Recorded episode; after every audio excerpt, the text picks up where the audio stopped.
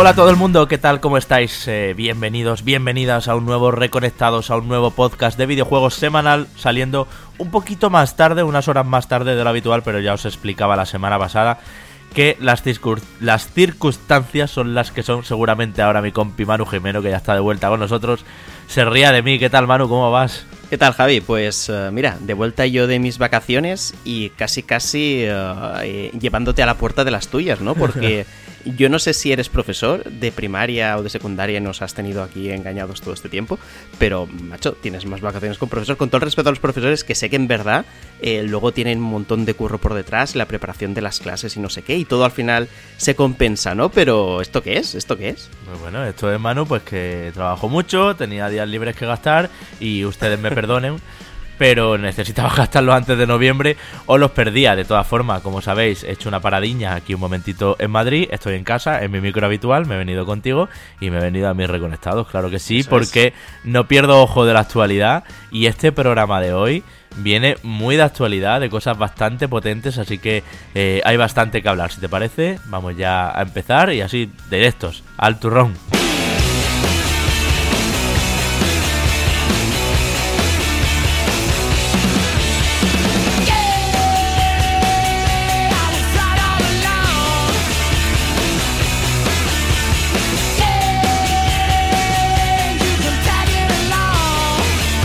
El universo Batman está de enhorabuena estos días porque ha sido la DC Fandom, ya sabéis, esa convención virtual, bueno, ya sabéis o no, porque viene a ser como una especie de Comic Con de los superhéroes de DC, de Warner, eh, pero que es solo digital, o por lo menos así ha sido porque eh, solo lleva dos años celebrándose. Empezó, la, la, primera edición fue el 22 de agosto del año pasado, 2020, y ahora 16 de octubre, este pasado fin de semana, ha sido esta segunda.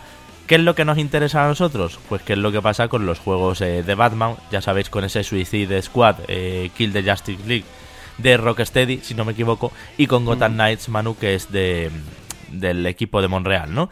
Eh, ha habido noticias, ha habido noticias, ha habido tráileres y vamos a ver cómo está la cosa un poco con estos juegos que mucha gente sabemos que los esperan y es un poco la decisión de meterlo aquí eh, al principio hablar de ellos porque eh, cuéntame cosas que quizás tú hayas estado todavía más encima. Yo solo he visto el tráiler y ya. Yo creo que es importante que tratemos sobre estos dos juegos porque al final la saga Batman Arkham ha sido muy importante en los últimos años. Yo creo que hay una gran cantidad de gente que es súper fan del universo DC y en concreto de, Batman, ¿no? Y al final estos dos juegos de alguna forma se construyen alrededor de esta figura, ¿no? Aunque no vamos a hacer de menos eh, a Superman, a Wonder Woman, a Linterna Verde, etcétera, etcétera, que además van a tener presencia, ¿no? En cada uno de ellos. Si quieres podemos empezar a hablar, por ejemplo, de Gotham Knights, que es posible que la gente eh, lo haya visto más o esté más pendiente de él, que fíjate, hemos empezado hablando de Batman, pero realmente en ninguno de los dos, en principio,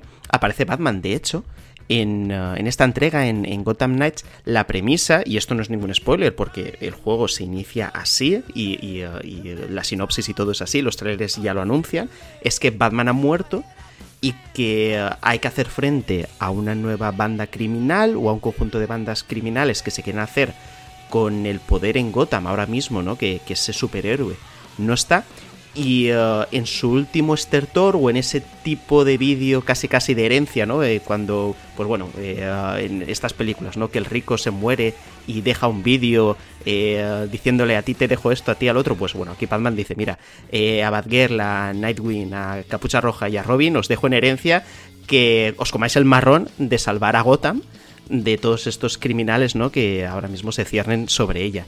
Entonces, eh, este es el contexto en el, que, en el que parte Gotham Knights y además vemos, o, desde un primer momento hemos sabido que se trata de un juego que se podrá jugar en solitario, pero también que se podrá jugar en cooperativo, ¿no? Con otras personas que ocupen el papel de cada uno de, estos mm. superhéroes, ¿no? Con este nuevo tráiler yo creo que hemos visto la faceta más argumental seguramente de esta propuesta, al mismo tiempo cinemática, aunque sí que es cierto que hay un poquito de gameplay también, ¿no? Que complementa lo que ya se viera el año pasado. Y, eh, yo sigo albergando mis dudas, de hecho tengo mis dudas con ambos proyectos en el hecho de abrirlos. No voy a decir algo parecido a lo que sería Avengers, ¿no? Al juego de los Vengadores, pero el hecho de pasar de lo que estábamos acostumbrados, ¿no? Dentro del universo de Batman, por decirlo de alguna manera, de una aventura para un solo jugador a algo en lo que tengas que interaccionar con otras personas en un hipotético online eh, o, multijugador local, ¿no? Si se tira el caso, que, no está confirmado, creo yo que no se está confirmado, eh, pues eh, genera dudas, ¿no, Javi? Porque estamos acostumbrados a unas cosas, pero ahora el concepto es totalmente diferente. Mm, yo viendo el caso de Vengadores, Manu, la verdad es que a mí el movimiento me extrañó muchísimo también, porque qué necesidad. Bueno, a ver, tenemos, vamos a poner en contexto, tenemos una trilogía ya de Arkham, ¿no? Arkham Asylum, como sabéis, y Arkham City a cargo de Rocksteady, y luego ese Arkham Knight que está muy bien también.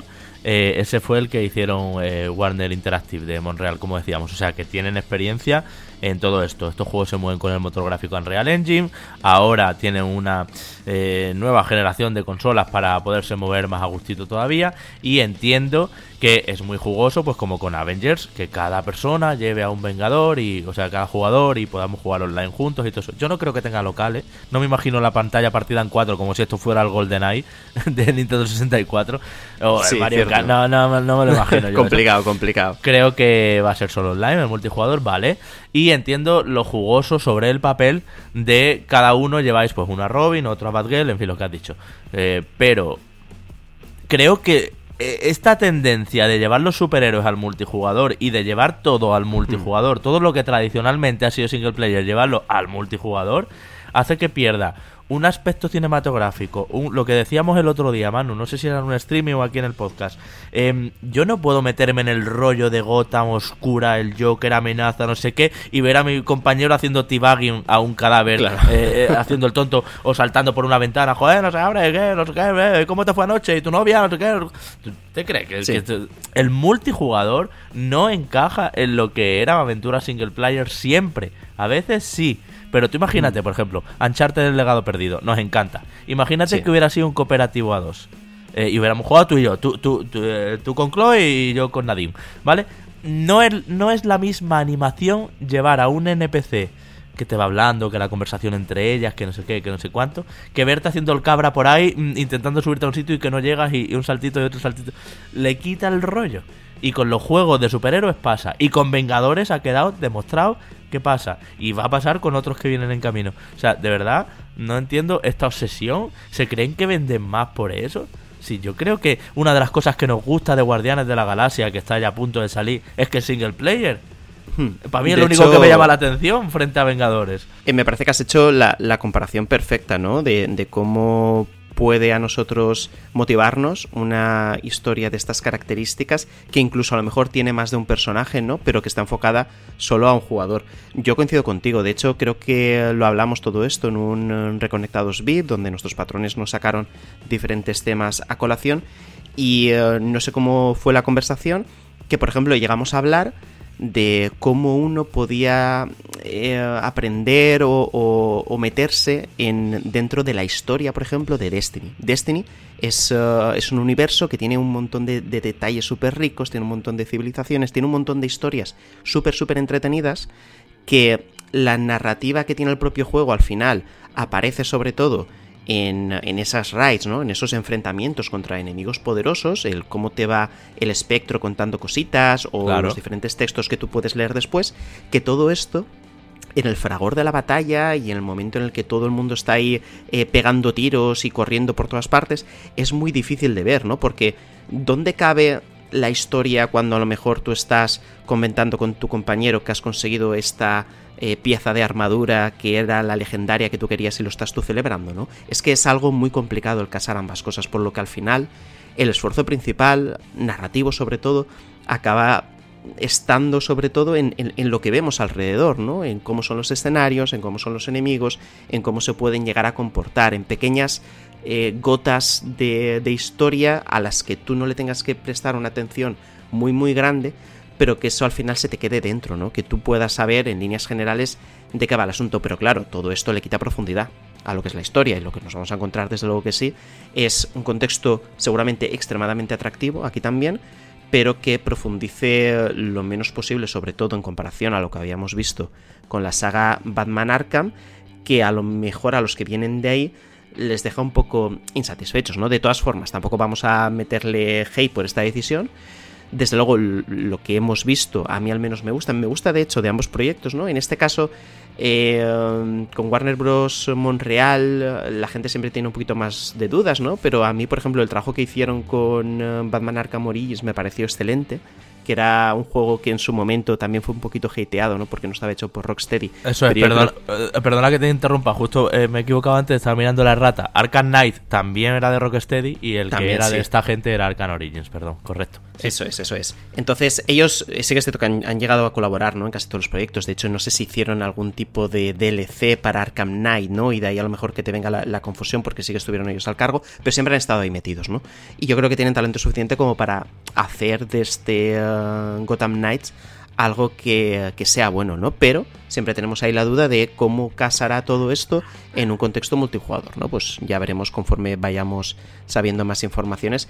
Eh, este título al final creo que aparece para el año 2022. No sé si en un primer momento, Javi, esto estaba planificado para 2021, pero obviamente. Sí, sí, tuvo retraso, efectivamente. Esto deberíamos tenerlo ya, o sea que debe estar en últimos coletazos de desarrollo, últimos ajustes y demás, y se nos va a 2022. Lo que me plantea a mí también la duda: ¿va a salir también el kill de Justice League, eh, el Suicide Squad, vamos, el de Rocksteady?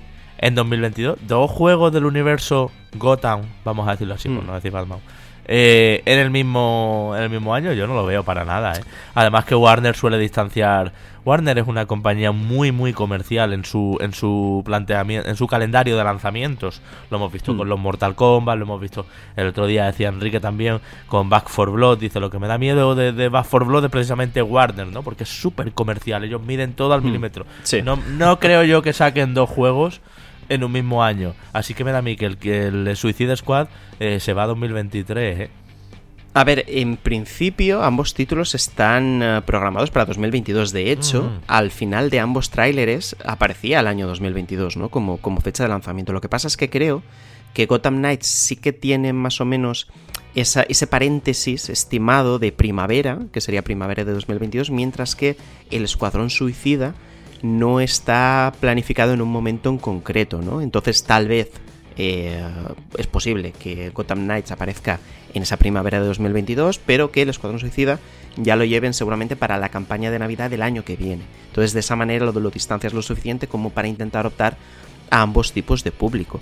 En este caso, con el del Escuadrón Suicida de ambos, yo creo, Javi, que es el que más llama la atención, al menos a mí es el que mm, me da la sensación de que tiene más, eh, más billetes metidos, por decirlo de alguna manera, ¿no? Sobre todo al final lo notas en, el propio tráiler, cómo son las cinemáticas, cómo actúan los diferentes personajes, cómo está montado todo, ¿no? Además, también tiene a pesos pesados dentro, ¿no? Hemos visto que eh, aparte de los eh, protagonistas, ¿no? Que tenemos a Harley Quinn, a Deadshot, al Capitán eh, Boomerang y a King Shark, que eh, a lo mejor estos dos últimos son menos conocidos, pero seguro que si habéis leído alguno de los cómics eh, os acordaréis de ellos. Enfrente tenemos a nada más y nada menos que Superman. Ah. Superman que ha sido poseído por otro, por otro ente, por otro enemigo, parece ser. Linterna Verde igual, Flash igual.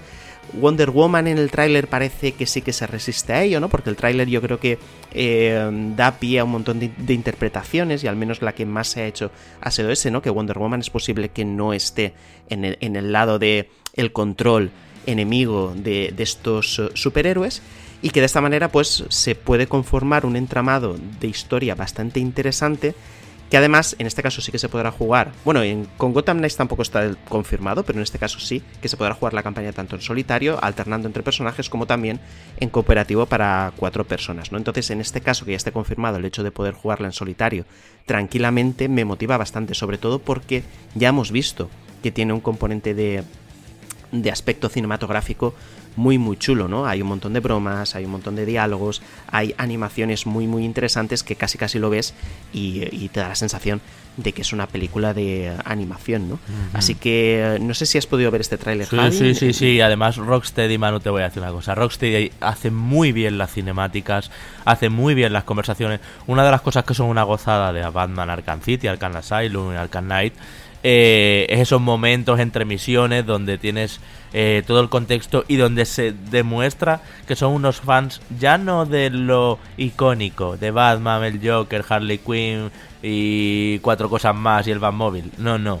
saben mucho y se, informan mucho de los cómics, de ese villano que apareció en el tomo 60 del año 41, bueno, 41 me lo invento, ¿no? Lo que sea, 81, eh, ese aparece de repente ahí, hay un cameo de no sé quién, o sea que me gusta que, se siga demostrando, en el tráiler se ve, os lo recomendamos ver, por cierto, ambos tráileres, si no los habéis visto, eh, que Rocksteady Warner le da pasta y le da carta blanca a sí, sí, sí, Yo creo que junto a NetherRealm con los Mortal Kombat es probablemente el estudio más eh, rentable, potente y todo que tiene Warner. Warner Interactive, aunque no sea una Ubisoft a nivel de número de lanzamientos o una Activision, Blizzard y demás, eh, sí que es una empresa que hace muchísimo dinero. Sus juegos venden una burrada. Los Lego venden una burrada. Todos los juegos que veáis de Warner Bros. Interactive suelen, suelen ser muy, muy vendidos. Y los Batman no son menos. Y sabe Warner que Rocksteady es, pues como para, para PlayStation su Naughty Dog, o como para o como para Xbox su, su 343 Industries, o sea, o su Playground. Es su estudio fetiche, Rocksteady. Y le han dicho, ¿queréis dinero? Toma todo lo que queráis. Y eso es buena noticia porque el juego va a tener aspecto superproducción, va a tener una, cosa muy cuidada. Además, os digo, este Suicide Squad, desde que se rumoreó y se filtró y empezaron las primeras voces, lleva muchos años en desarrollo. ¿eh? Y es lo más bestia que haya hecho Rocksteady. Y eso que Arkham Knight ya era un señor juego. Así que yo, yo, yo, yo como tú le tengo más ganas. Creo que va a ser muy interesante también, Manu, la perspectiva del villano. Eh, claro. algo que no estamos tan acostumbrados a ver, siempre jugamos con los héroes. Sí. Es posible, Javi, es posible que um, este sea la obra audiovisual buena del Escuadrón Suicida, porque no sé si tú llegaste a ver la película, pero era terrible, era malísima. Pese a todo, creo que es de, las pocas películas de superhéroes que se llevó un Oscar. No sé si fue por banda sonora o por maquillaje, no recuerdo, pero sí que tengo como el dato de que con lo mala que era el Escuadrón Suicida, sí que se llevó a, llevar un Oscar, ¿no? Por, por no sé si vestuario o, alguna cosa de estas. Y, eh, y, fíjate, ¿no? Yo había empezado con, eh, con Gotham Knights porque eh, sí que creo que el impacto a nivel promocional ha sido mayor en Gotham Knights, seguramente porque vaya a salir antes pero coincido plenamente en que, eh, en que el juego estrella de, de, estas dos entregas que van a mm. aparecer del mm. universo DC es el Escuadrón Suicida.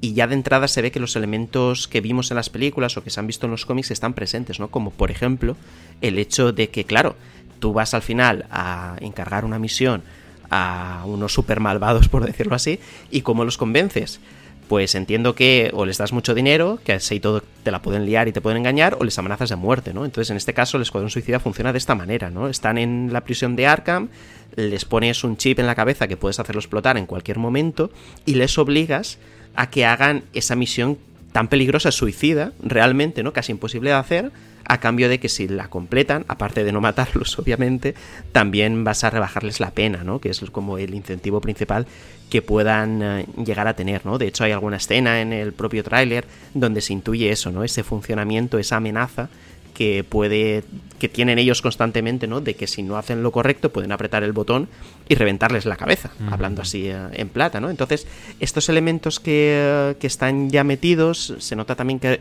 no que respeten, porque todo respeta, ¿no? El universo de C, sino que se inspiran justamente en lo que tú decías, ¿no? En vamos a ver qué se, qué se ha hecho con el Escuadrón Suicida a lo largo del tiempo, vamos a ver cómo, por ejemplo, podemos eh, introducir esta posesión de personajes que vendría dada por Brainiac, que es otro de los supervillanos que existen en DC, ¿no? Y que es el que controla ahora mismo a todos estos eh, superhéroes. Y podemos hacer un contexto en el que luchar contra ellos sea también satisfactorio, ¿no? Por parte del usuario, que siempre es súper importante, ¿no? ¿Por qué tengo yo que luchar contra Superman? Pues bueno, porque es un cabrón, porque ahora mismo no, no solo es que sea un cabrón, sino que lo han convertido en un cabrón, ¿no? Y tú tienes ahí ese gran reto, ¿no? Y fíjate, ¿no? En ocasiones lo que supone el hecho de, bueno, cojo un juego de Batman, me enfrento contra el Joker, wow, la gran amenaza del Joker está pirado, me puede poner una bomba en cualquier sitio, etcétera, etcétera. Con ahora la perspectiva de, bueno, es que soy un pringao, eh, vale, soy, soy, un villano, ¿no? Pero la percepción que tengo de mí mismo ahora es que soy un pringao eh, y me tengo que enfrentar contra un dios que es Superman, que es lo que es, ¿no? Al final en, este universo. Entonces, yo creo que puede estar muy interesante, pinta genial. Si no habéis visto este trailer, os recomiendo tanto este como el primero, porque yo creo que el primero también es muy, muy chulo. Y veréis a lo que nos referimos, ¿no? Con, esa, ese aroma superproducción que tiene. Por lo que dice Javi, por lo que está Rocksteady, pero también porque hay mucho más dinero detrás de esta entrega.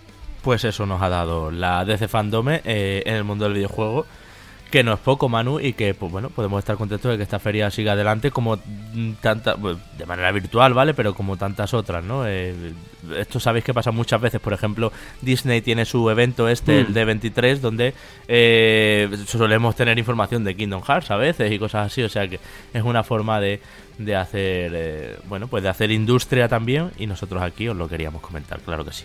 Hmm, y eh, un último apunte, Javi, al final, eh, fíjate, ¿no? Acordándome de todas estas cosas que hemos ido eh, comentando, ¿no? De, del respeto a, a, la obra, al cómic en sí, ¿no? Como además hay una sinergia súper interesante, porque esto creo que no lo hemos hablado, ¿no? Pero desde, desde Warner, desde DC, lo que se crea en la producción cinematográfica tiene su incidencia en el cómic, al mismo tiempo el cómic en el videojuego. Total, Claro, del videojuego también a las películas, es decir, hay una relación tan interesante y tan potente que mola un montón el hecho de ver que si tú tienes una idea, por ejemplo, Batman Arkham, ¿no? Que si tú tienes una idea súper buena en, uh, en un medio audiovisual concreto de papel determinado, puedes luego traspasar, ¿no? Convertir ese producto en, algo transmedia, ¿no? Y mm. que pueda tener el mismo valor que cualquier otra cosa, ¿no? Y yo creo que es una de las grandes virtudes que tiene DC, que Marvel también lo hace, ¿no? Pero a mí la sensación subjetiva totalmente es que DC este tipo de cosas lo hace mejor y que, por ejemplo, lo podemos ver con, el tema de, um, del Tribunal de los Búhos, ¿no? Que volviendo un poquito y brevemente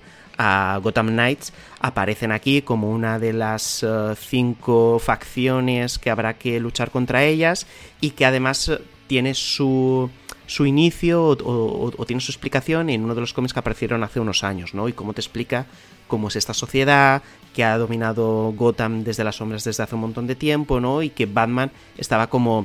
Eh, no sabía de su existencia, ¿no? O que al mm. menos estaba totalmente perdido en ella. Entonces son ciertas cosas que yo creo que enriquecen muchísimo el universo DC y que ojalá, ¿no? Las películas que han aparecido en los últimos años hubieran tenido una mayor continuación, ¿no? De la que han tenido. Pero bueno, todo lo demás yo creo que pinta muy, muy bien. Hombre, serie te diría que con la de Zack Snyder está muchísimo, que todo está en orden. No, pero es verdad lo que dicen, no lo había pensado, pero por ejemplo, el hecho de que nos enfrentemos a Superman, eso viene de que en las últimas películas están haciendo enfrentamientos con Superman, de, Batman mm. contra Superman, de la Liga de la Justicia Nueva y tal y cual.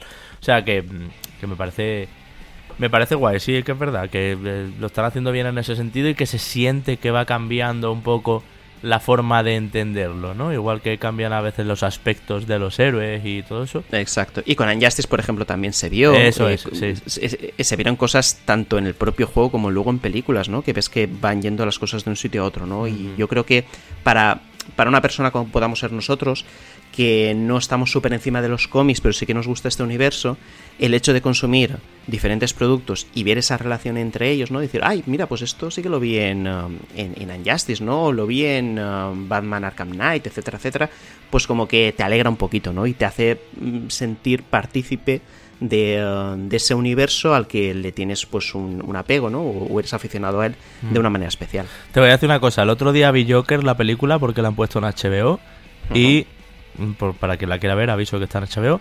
No me parece para tanto. Estáis un poco flipados todos. Eh, ya está dicho. un poquito de show, va a terminar. Yo, yo, solo tengo que decir que haces en 2021, finales de 2021, viendo el Joker y no la viste en su día. No la vi en su día. no la vi en su día, me la tragué aquí en mi Telegram de bien a gusto, pero no, no la vi en su día. Era una de esas cosas que no me dio tiempo, yo qué sé, estaba en otras historias. Estaría trabajando para variar un poco. Bueno, pues ya, exacto, y para variar un poco. Bueno, pues ya sabéis, si, si pensáis como yo que, que, Javi no sabemos qué hace con su vida, que no vio el Joker en su momento, pues dejadlo en los comentarios. Si queréis cagaros en Javi, pues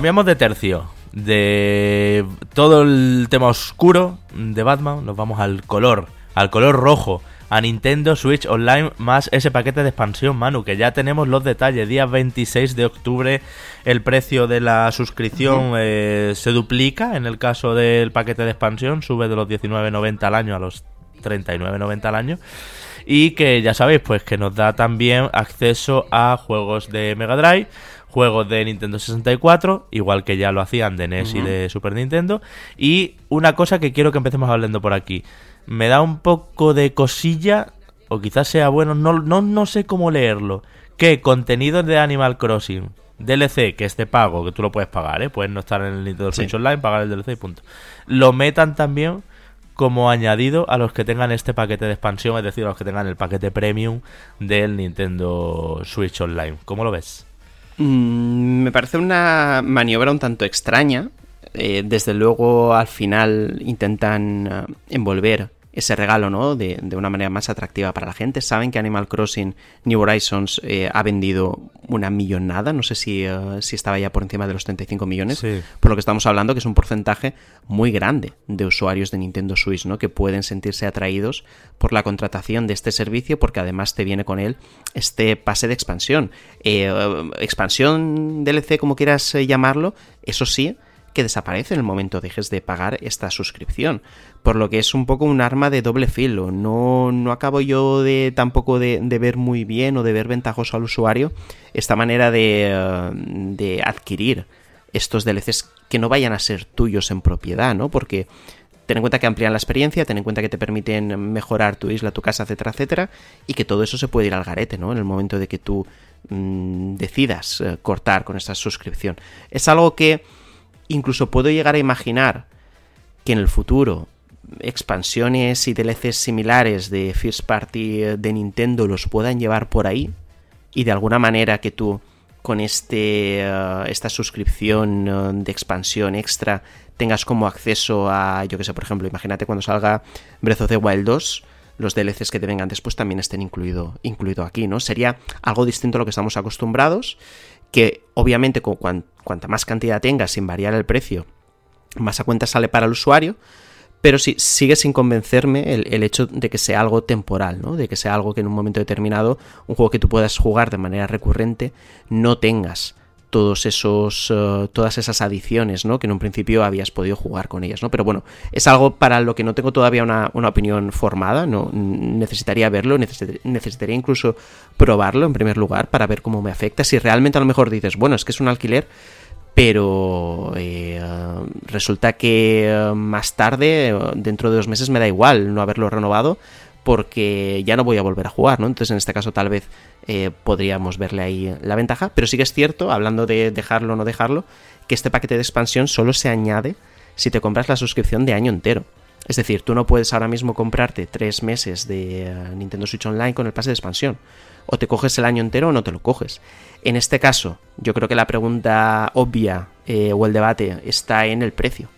Eh, ¿Lo vemos barato? ¿Lo vemos caro? A nivel individual son 40 euros el año entero de Nintendo Switch Online más el, más el paquete de expansión.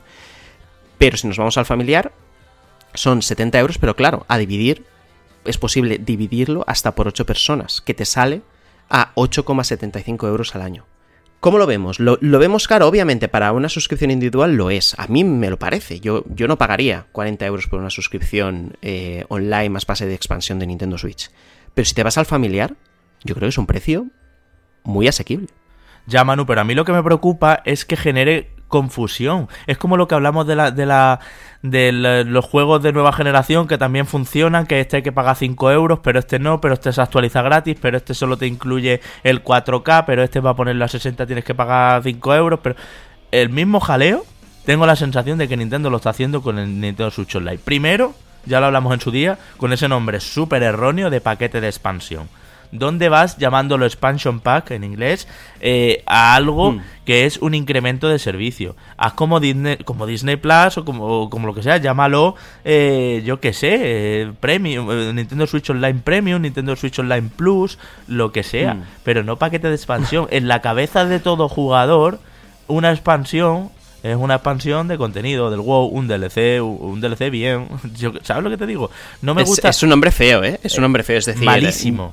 Yo no sé el responsable de marketing que. O, los eh, muchísimos responsables de marketing que se sentarían y pensarían en un nombre. Eh, ¿Cómo se os ocurre? Tenían que haberle puesto una palabra en inglés, además, que en todos los idiomas funcione y que todos lo entendamos. Premium, VIP, Plus, este tipo de cosas. Prime este tipo de cosas a las que estamos acostumbrados en otros servicios. Eso para empezar. Pero es que ahora escúchame el jaleo.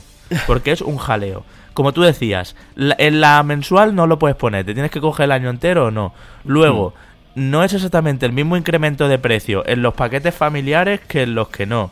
Luego, ¿Qué pasa con la gente que tenía el paquete familiar? Igual unos lo quieren, quieren subir su precio, ocho y pico al mes, ¿vale? Lo que tú decías. Y otros no quieren subir su, su precio. Eh, ya el grupo con diferentes opiniones.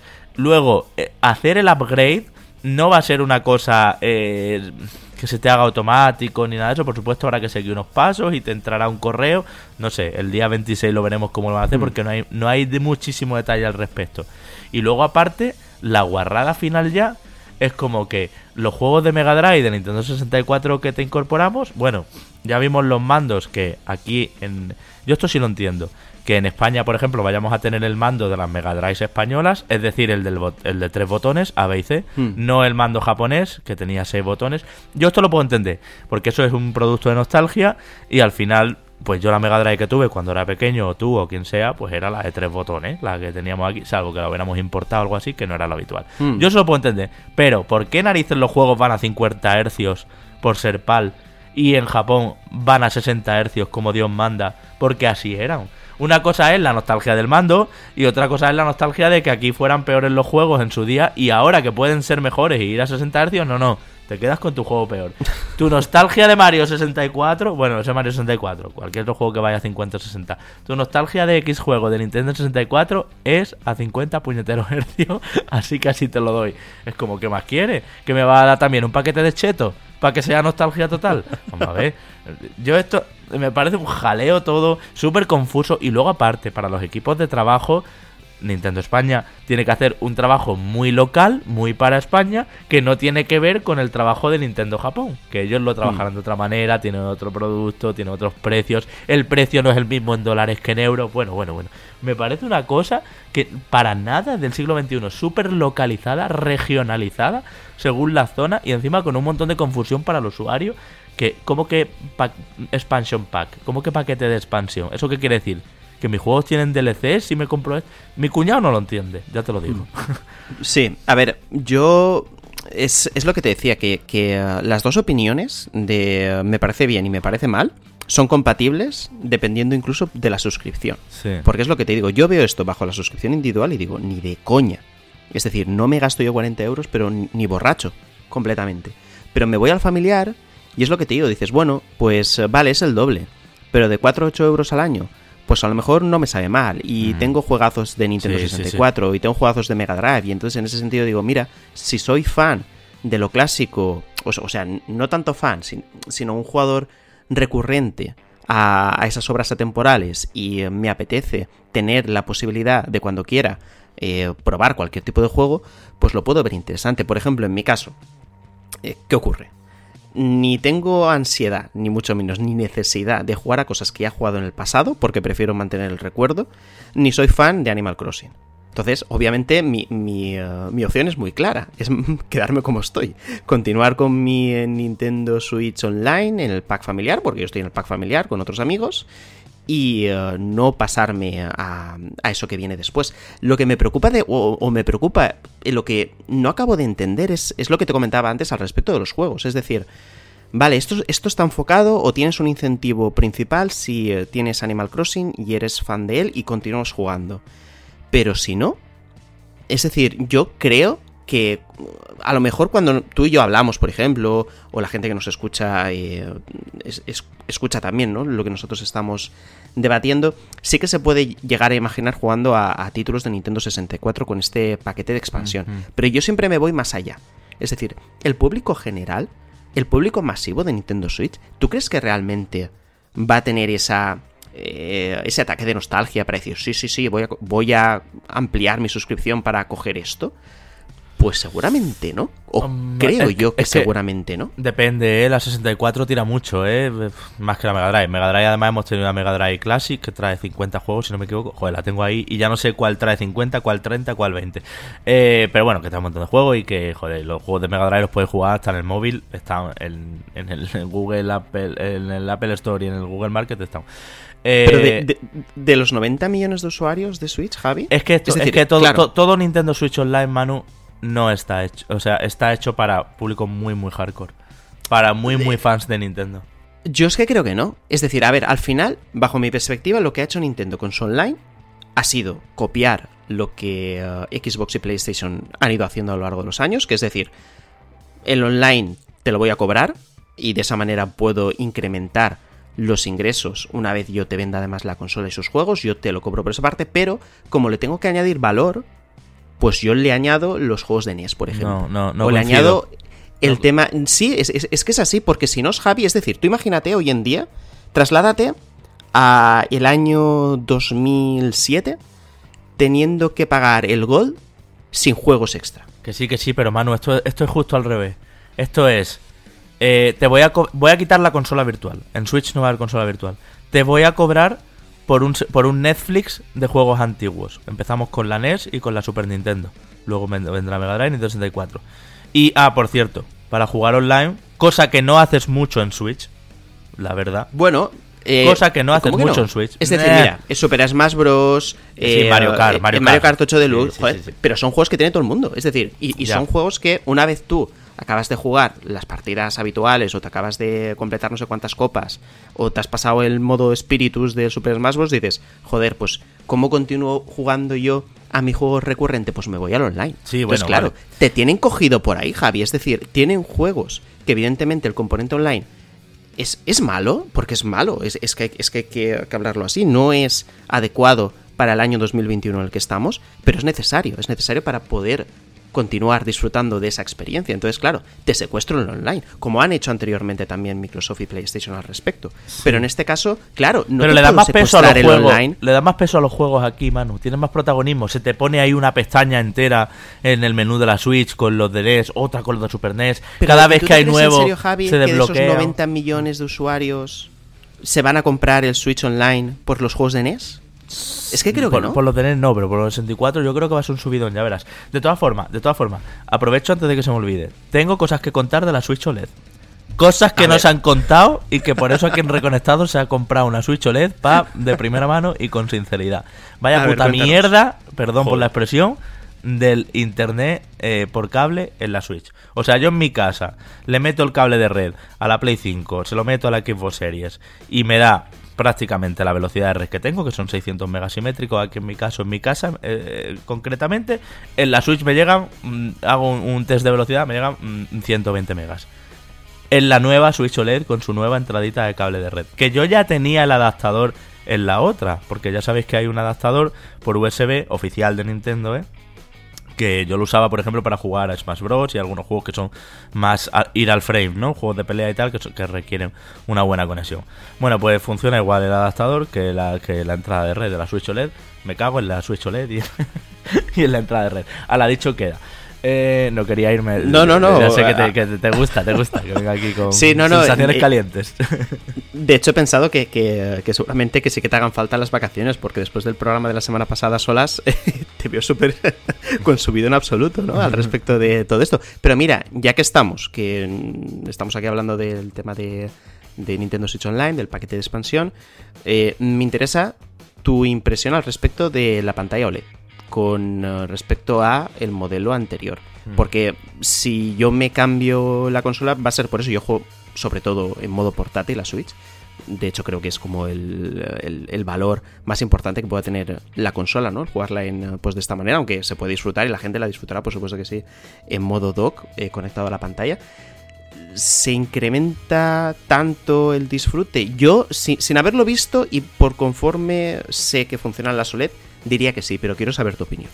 A ver, pasa una cosa y vamos a ser sinceros con esto. El primer día que la abrí, ya que es una consola que hemos podido comprar con el dinero del patrón de Reconectados, como decimos tantas veces, para poder trabajar, traer sensaciones, tal y cual. eh, el primer día que la abrí te escribí al instante de eh, la gente está flipando, la gente que lo ha probado, sabéis que tuvimos aquí invitados del programa que nos contaron impresiones qué tal. Esto no es para tanto, no es un salto generacional ni muchísimo menos. Para mí no es como cuando te cambias de móvil y tal y cual, todo eso. Es cierto que los colores son un poquito más vivos y que, pues claro, es una pantalla que es un 10%, un 13% más grande que la otra. Pero cuando tú das el salto de la Switch original a la nueva, para mí fue aquí no hay salto ninguno. O sea, esto es no sé, creo que hay mucho marketing alrededor, mm, creo que se está exagerando un poco las sensaciones. Pero una vez que hice la transferencia de datos, estuve un rato ahí trasteando la nueva, Metroid Dread, ya lo conté la semana pasada aquí en el programa también, pero bueno, eh, ya que estás aquí tú, lo hablamos. Eh, volví a la antigua para terminar de dejarla limpia, ponerla de fábrica, eso, porque seguramente se la de a mi hermana y todo el rollo. Eh, y dije, hostias. El, al, ir, al hacer el downgrade, sí que dices, vale, ahora sí lo noto. Pero vamos, que tampoco las locuras que he leído por ahí en algunos medios compañeros y en Twitter y tal, de salto generacional, no es ni mucho menos como el, paso de la Xbox One a la Xbox One X, o incluso te diría como de la PlayStation 4 estándar a la PlayStation 4 Pro. Eh, una pantalla de LED es una pantalla de LED, los negros son negros, esas zonas parece que están apagadas, no hay ese azul oscuro que esa luminosidad que tienen las pantallas que no son OLED, por supuesto, y los colores tú puedes eh, hay un nuevo medidor en la Switch OLED que no estaba en la Switch original, que es intensidad del color o algo así, ¿no? O viveza del color. Lo puedes poner ultra saturado y flipas. Eh, parecen todos juegos mm, de Super Mario con super colorinchis, eh, todo muy bonito. vale, pero sí que es verdad que el, día del salto, ese primer día que la abres, mmm, dices prácticamente lo mismo. Ahora bien, cuando vuelves a la otra, por lo que sea, ves un marco súper gordo negro, Manu. Parece, parece el logo de Bethesda. Un cuadrado negro ahí gordote, ¿sabes? Eh, entonces... Eh, Yo por eso creo que, es necesario que, se produzca el efecto hacia abajo. Yo creo que sí que notaré el, cambio de, pantalla, porque ya te digo, la primera cosa es que, no era tan mala la pantalla original. Eh. No era tan mala, pero yo, insisto, la primera cosa que pensé cuando tuve Switch eh, en las manos es, eh, ¿qué hace este borde negro aquí? Pero es que sigues teniendo, es que, es pantalla? Es que sigues teniendo borde. Pero es pequeño, pero ya es pequeño, es que eh, el, de la Switch original es de un dedo. Pero sigues teniendo borde, en, sus lados. Pero yo soñaba una Switch como un, como un Samsung Galaxy, que llega hasta el puto final la pantalla, hasta el canto. No, no, pero eso ya, eso ya, lo que tú sueñes y, lo que tal, eso ya es otra cosa. Pero, macho, aprovecha al final teniendo el mismo espacio, sí que tienes, ¿no? Acabas aprovechando esos, eh, esos bordes, no a lo mejor, no hace como la, pantalla infinita esta, ¿no? Eh, creo que se llama la, tecnología, bueno, no sé exactamente. pero vaya que sí. Mm. Que entiendo, que entiendo pues lo que quieres decir, pero vaya que, que, sí que tienes ahí un, un aumento significativo de tamaño. Y luego la OLED.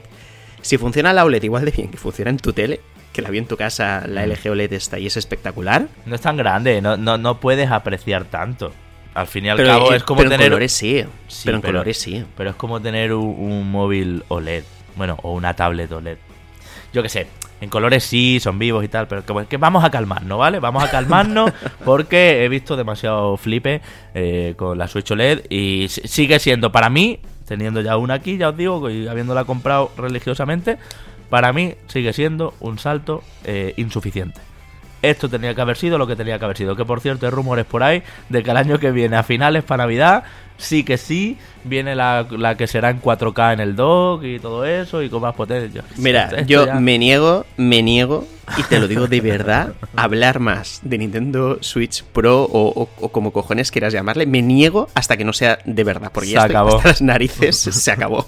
Estoy hasta las narices de, la rumorología esta de si Pro, de si tal, que si no sé qué. Eh. Yo creo que ya lo siguiente, ya sea la nueva generación de Switch. Ya aquí ya el off topic total del tema, ya nos hemos salido de Nintendo Switch Online. Yo creo que ya lo siguiente será la nueva generación de Nintendo Switch, que incluso me a la piscina, yo creo que no va a cambiar sustancialmente lo que hemos visto ahora y que sí que en ese caso optarían por, por un incremento ¿no? de las prestaciones del hardware, ¿no? de lo que pueda ofrecer ese, ese hardware y en ese sentido y estando además ahora mismo, es que, es, que era el momento, si realmente querías hacer como un, uh, un upgrade, un, un, incremento de las prestaciones de la consola actual, era el momento ahora o, o ya no hay, ¿no?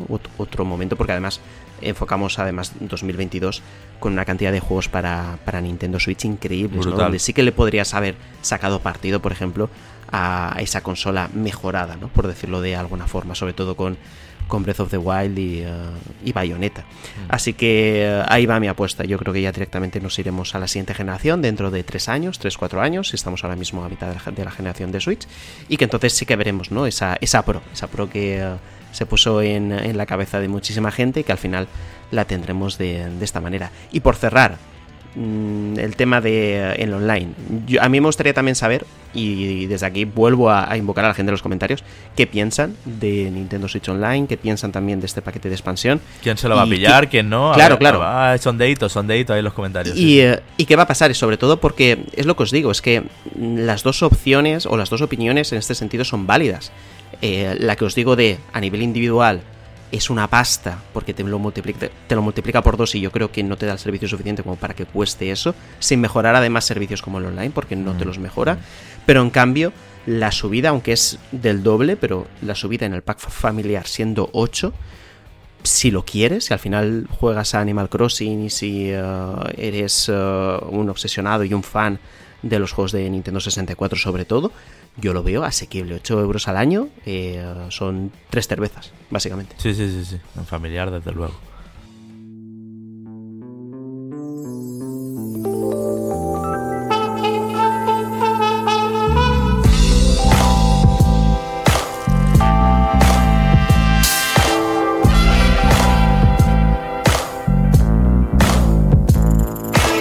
Y vamos con otro gigante, Rockstar, que ha estado Manu, em, bueno, contratando, o bueno, contratando, eh, lanzando ofertas de empleo. En este caso, eh, se detallaba en la oferta que se buscan especialistas, diseñadores, modeladores y demás de entornos tridimensionales con la capacidad de ser destruidos. Y esto nos da pistas a lo que puede ser GTA 6, entiendo o el nuevo juego de Rockstar que quizá no tenga nada que ver con esto y hagan un Minecraft y por eso quieren todo destructible. Pero yo creo que es muy factible que GTA 6 eh, tenga elementos de Crackdown, por ejemplo, ¿te acuerdas? Donde mm. puedes reventar muchas cosas o incluso de Battlefield, para que estés tú mm. más a gusto, más como en casa, donde puedas reventar muchas cosas, porque si algo le falta, si algo le falta a GTA para terminar de ser la, la locura de explosiones y de caos y de todo eso, es que los edificios se vengan abajo y, y demás. Por lo menos, si no voluntariamente por acciones del jugador, aunque entiendo que también, por lo menos que las misiones principales tengan un punto más cinematográfico todavía y sean más épicas y sean más anchartenianas, para que os hagáis una idea. Eh, entonces, eh, ¿tú crees que estas ofertas vienen por aquí? Y te digo más, hazme recuerdo, porfa, de lo que pasó antes de verano, porque esto viene ya un poco de largo, todos los rumores de GTA 6 en Vice City, luego uno confirma, el otro reconfirma y yo creo que es que está cantado, ¿no? Sí, eh, justo iba a comentarte eso que me has preguntado, que um, a finales del mes de junio, creo que fue, eh, aparecieron diferentes filtraciones eh, firmadas por Tom Henderson, que es un insider conocido de, pues del mundillo, ¿no? De hecho, con Battlefield, justamente, 2042, ha acertado bastantes cosas. Y luego, además, todo lo que él soltó eh, vino apoyado o, de alguna forma. No que lo confirmara, pero que Jason Schreier dijo que él había escuchado lo mismo, ¿no? Entonces, al final, si tenemos rumores de dos fuentes distintas y una de ellas, yo creo que Jason Schreier puede al final eh, establecerse como una persona fiable a la hora de ofrecer esta información, nos podemos creer lo que decían, ¿no? ¿Y qué decían? Pues bueno, hablaban de que eh, GTA 6 tardaría todavía en llegar, que seguramente llegaría eh, a finales de 2024 o 2025, es decir, entre esa, entre esa franja de fechas, ya os podéis imaginar que en todo caso se iría a 2025, ¿no? Conociendo Rockstar y eh, sobre todo ganando los billetes que todavía ganan con, con GTA V y que además el juego se lanzaría con una cantidad de mapa o una extensión de terreno que sería ampliable, ¿no? que, iríamos añadiendo diferentes zonas eh, a la inicial para mejorar así también la experiencia de una forma que se pueda asemejar a lo que ya vemos en, GTA Online, ¿no? Lo que, claro, todo esto, insisto, acaban siendo rumores, acaban siendo informaciones de insiders que aparecen, que las deslizan, pero no tenemos la información completa. ¿Se refiere esto al modo para un solo jugador? ¿También incluye el modo online? ¿Es todo eh, offline y online? Eh, esta ampliación del mapa, bueno, pues no lo sabemos, seguramente lo conoceremos en el momento se haga oficial el juego, ¿no? Y empiezan a aparecer las diferentes informaciones. Y también se hablaba de nuevo de um, ambientado en Vice City, ¿no? En que volvamos a Vice City para poder, todo, poder vivir todas estas aventuras. Hombre, yo creo que Vice City a ver, es una de las ciudades favoritas de todo el mundo, sobre todo por esa ambientación ochentera, por los neones y es una recreación, como sabéis, de Miami y de lo, sobre todo de lo que allí se vivió. Eh, una de las cosas guay de Vice City es que muy pronto tenías una super casa de lujo con un cochazo de lujo y tenía muchas escenas que recordaban a películas como Scarface y demás, ¿no? Entonces le, da, le da todo el puntazo. Lo que no me cuadra a mí del todo es el tema de la destrucción en una ciudad así.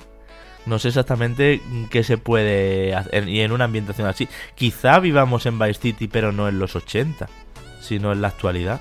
Así como el regreso a los Santos eh, en GTA V eh, a Los Ángeles, vamos. Eh, fue un poco mucho más actualizado, vamos. Hmm. A ver, al final yo creo que el siguiente paso en, todos los juegos, ¿no? Pero en, sobre todo cuando hablamos de, de la saga Grand Theft Auto que ha podido alcanzar hitos de inmersión tan importantes, con animaciones tan, tan bien cuidadas, ¿no? Con, incluso físicas que, es, que, que, continúan siendo hoy en día una locura, ¿no? No sé si te acordarás un vídeo comparativa que apareció el año pasado donde se intentaba ver cómo hacía las cosas Grand Theft Auto 5 y cómo las hacía Cyberpunk 2077. Y el típico vídeo de, bueno, cuando disparas al agua, ¿qué pasa? Y cuando haces explotar este coche, ¿qué ocurre? Y cuando le disparas a la rueda, ¿qué pasa? ¿no? Y en todos ellos era increíble ver cómo GTA V tenía un detalle muchísimo, muchísimo mayor que Cyberpunk 2077. Sí, pero te voy a decir una cosa sobre esto. Le voy a pedir una cosa a GTA 6. Aparte de que lo doble mal castellano, para que no queramos andar leyendo mientras conducimos, esto por un lado, mm, ¡pum! Ahí va otro. Bueno, ahí, va otro ahí tendríamos discusión. Bueno, aparte, aparte de eso, pero que esté la opción, que esté la opción, ¿vale? Tú lo juegas en inglés con tu rollo y yo ya lo veré cómo lo juego.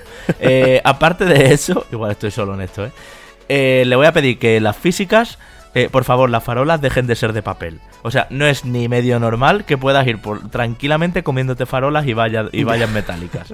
Todo lo demás de las físicas de GTA bueno, quitando que los coches vuelan mucho y que se parecen de papel un poco y que si te tiran un tiro te pueden arrastrar media calle del impacto de la bala, es muy loco todo, la física, es un poco de muñecos de estos. El juego este, no me acuerdo cómo se llama, de los muñecos estos que van como pegándose unos con otros y se hacen una bola y es como todo muy loco.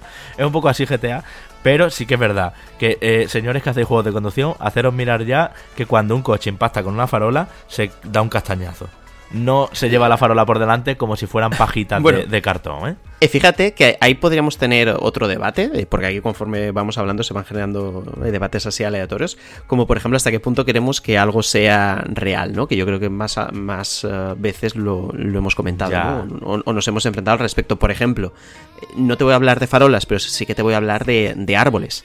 ¿Cuántas veces en cuántos juegos donde tienes que ir a caballo, por ejemplo en Assassin's Creed Valhalla, se me viene a la mente, tú vas eh, a caballo y eh, para hacer que, eh, que, ese trayecto sea más limpio, sea más bonito, etcétera, etcétera, hay veces que traspasas los árboles. Sí, hay, clipping. Claro, pero está buscado, ¿no? Para que tú no tengas una experiencia en la que tienes que atravesar un, un, bosque frondoso. De hecho, acabo de poner el ejemplo de Valhalla, pero tenía otro en mente que era más evidente. No sé si en esto ocurre así. es que hay muchos juegos. en Tsushima, efectivamente, ese era el ejemplo que quería poner, donde atraviesas los árboles para evitar que tu sensación de juego sea mi atasco constantemente. Por ejemplo, con Spider-Man. Spider-Man, eh, en PlayStation 4, Miles Morales, por ejemplo, si tú te balanceas por debajo de una farola, lo lógico que sería que se te enganchará la telaraña en la farola, pero no ocurre así. Traspasas la farola para que tú veas una navegación del propio Spider-Man sí, más cómoda. Claro, más cómoda, que no digan, me cago en la leche, estaba aquí haciendo una carrera genial y me acabó de atrancar aquí y se ha ido todo al garete. Vale, de, hecho, te digo, de hecho te digo, Rockstar, Red Dead Redemption 2, el caballo sí se come cada arbusto, cada árbol y es más lento que eso. Por eso, por eso te digo que, que hay, hay, siempre un punto, hay siempre un punto intermedio. Pero un poquito más, de, un poquito más de consistencia a las farolas, por Dios, mano, que es que son, es que son papelitos de fumar. Desde aquí, Rockstar, por favor, la petición que hace Javi, haced farolas de titanio para que. No, de titanio tampoco, ni, ni, ni, ni, tanto ni tan calvo. Una farolita un poquito con consistencia. Más reales, ¿vale? Que, que si te chocas contra ellas, eh, te, te, lleves un bollo muy importante con el coche y que te quedes ahí clavado, ¿no? Que es lo que pasaría hoy en día. Pues bueno, bueno, más o menos, más o menos. el, caso, el, caso es que, es que eh, volviendo a lo que te decía, ¿no? Que ya tienen este hito de físicas, de animaciones y tal, que me parece que están a un nivel súper elevado. Si pueden introducir la destrucción de escenario, ya sería mm. una locura. Mm. Otra cosa es, eh, y de hecho todo esto que estamos hablando es elucubración eh, total, ¿no? Tú imagínate que puedes reventar una pequeña casita o gasolinera, etcétera, etcétera, y que las físicas de, cómo lo revientas en sí, pero el edificio, no, no, no lo que es la parte de la gasolina y del surtidor, etcétera, etcétera, sino que los ladrillos, ¿no? Se puedan caer del propio edificio y tal. Que tú luego puedas incluso ver la reconstrucción del mismo, ¿no? Con el paso del tiempo sería algo loquísimo, pero en fin, yo lo, yo lo dejo caer porque como sé que Rockstar ha hecho cosas tan locas, yo estoy convencido que con GTA 6 o con lo que quiera que vayan a hacer, van a hacer algo que nosotros no pensamos que se podía hacer o que mm. no teníamos asociado que se podía hacer en un videojuego, porque de alguna forma este tipo de, hitos acompañan a cada entrega de la saga, cada entrega ha sido un salto enorme y lo contrario, yo creo que, y, me sabe mal decirlo así, pero sería una decepción, ¿no? Sobre todo cuando estamos mm. hablando de que el juego salió a finales del año 2013, que solo han sacado, solo entre comillas, eh, eh, Red Dead Redemption 2 desde entonces y que han podido gastar un montón de tiempo, ¿no? En ser esa punta de lanza de la innovación con un montón de pasta detrás. Entonces, mm. yo creo que es normal el poder esperar algo, algo de estas características. Pero por cerrar la noticia, eh, me cuadra, sí, me cuadra para, para Grand Theft Auto 6 y no me cuadra para ninguna otra cosa, porque viendo cómo desarrolla ahora las cosas Rockstar, no creo que estén en, en un nivel de contratación elevado para otro proyecto que no sea Grand Theft Auto 6 o no sea alimentar lo que ya existe, ¿no? Que es tanto Grand Theft Auto Online como Red Dead Redemption Online. A ver, eh, sí, poco más que decir. Ya no sé qué te iba a decir porque es que ya tengo tantas ideas, pero bueno, sí. Que se me hace un poco tarde, ¿eh? 2025, eh, pero creo que es lo que hay, más si hmm. me viendo que vienen ahí los eh, Definitive Edition de GTA 3, GTA Vice City y GTA San Andreas. O sea que para todos aquellos que estabais pensando si comprarlos o no, desde aquí decimos que no, pero bueno, si estáis pensando en comprarlos o no, podéis comprarlo a gusto porque no va a haber otro GTA. Bueno, ahora sale el 5 nueva generación, pero no va a haber otro GTA hasta dentro de 3 años o 4. Y de hecho, y de hecho desde aquí yo haría un llamamiento a que por favor no compréis tantas cosas de Rockstar que luego se acomodan y, están ahí en la tira de años hasta sacar lo siguiente, ¿no? Pero bueno, esto ya pues fuera de coña. Sí que es cierto que la recopilación de, de estas remasterizaciones, yo siguiendo mi discurso de lo que jugué en el pasado no tengo necesidad de volver a jugarlo, a no ser que mm. sea por hacer una consulta determinada, yo no soy ni mucho menos público objetivo ¿no? de, de, este producto.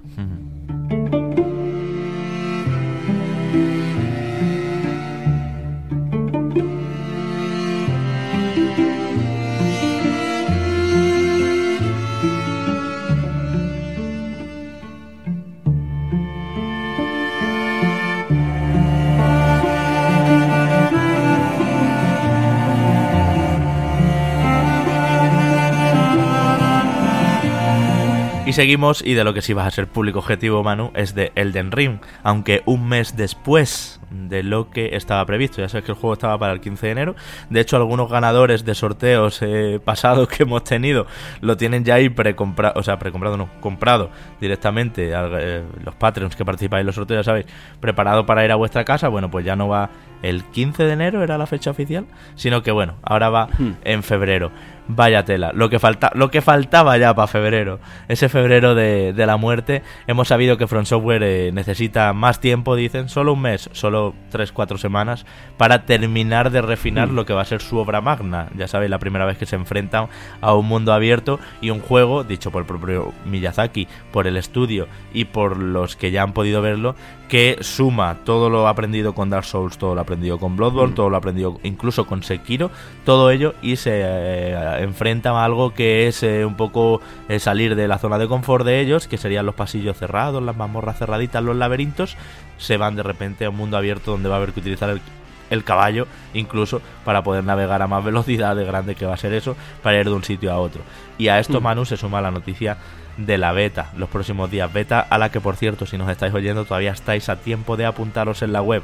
Puede ser que os la demo puede ser que no porque va a ser a un número limitado de personas pero se van a poder jugar las primeras horas de, del Den Ring Sí, eh, puntualizar que el lanzamiento inicial era el 21 de enero, eh, se retrasa al 25 de febrero, es, eh, es, un mes, ¿no? La diferencia, que no es mucha, y justamente pues lo que hablabas, ¿no? El reto que han tenido ha sido grande, de hecho en el tweet de la cuenta oficial de Elden Ring hablaban de que la profundidad y la libertad a nivel estratégico que habían planteado en el juego había superado todas las expectativas iniciales, ¿no? Entonces entiendo yo que en base a esto tenían que terminar de reajustar diferentes cosas como para quedar totalmente convencidos de, que lo que ofrecen no es algo sólido, es algo bueno y es algo que va a cumplir con los estándares que ellos mismos se han impuesto o, nos han impuesto, ¿no? Eh, al respecto de sus juegos que siempre han sido en cuanto a calidad altísimos.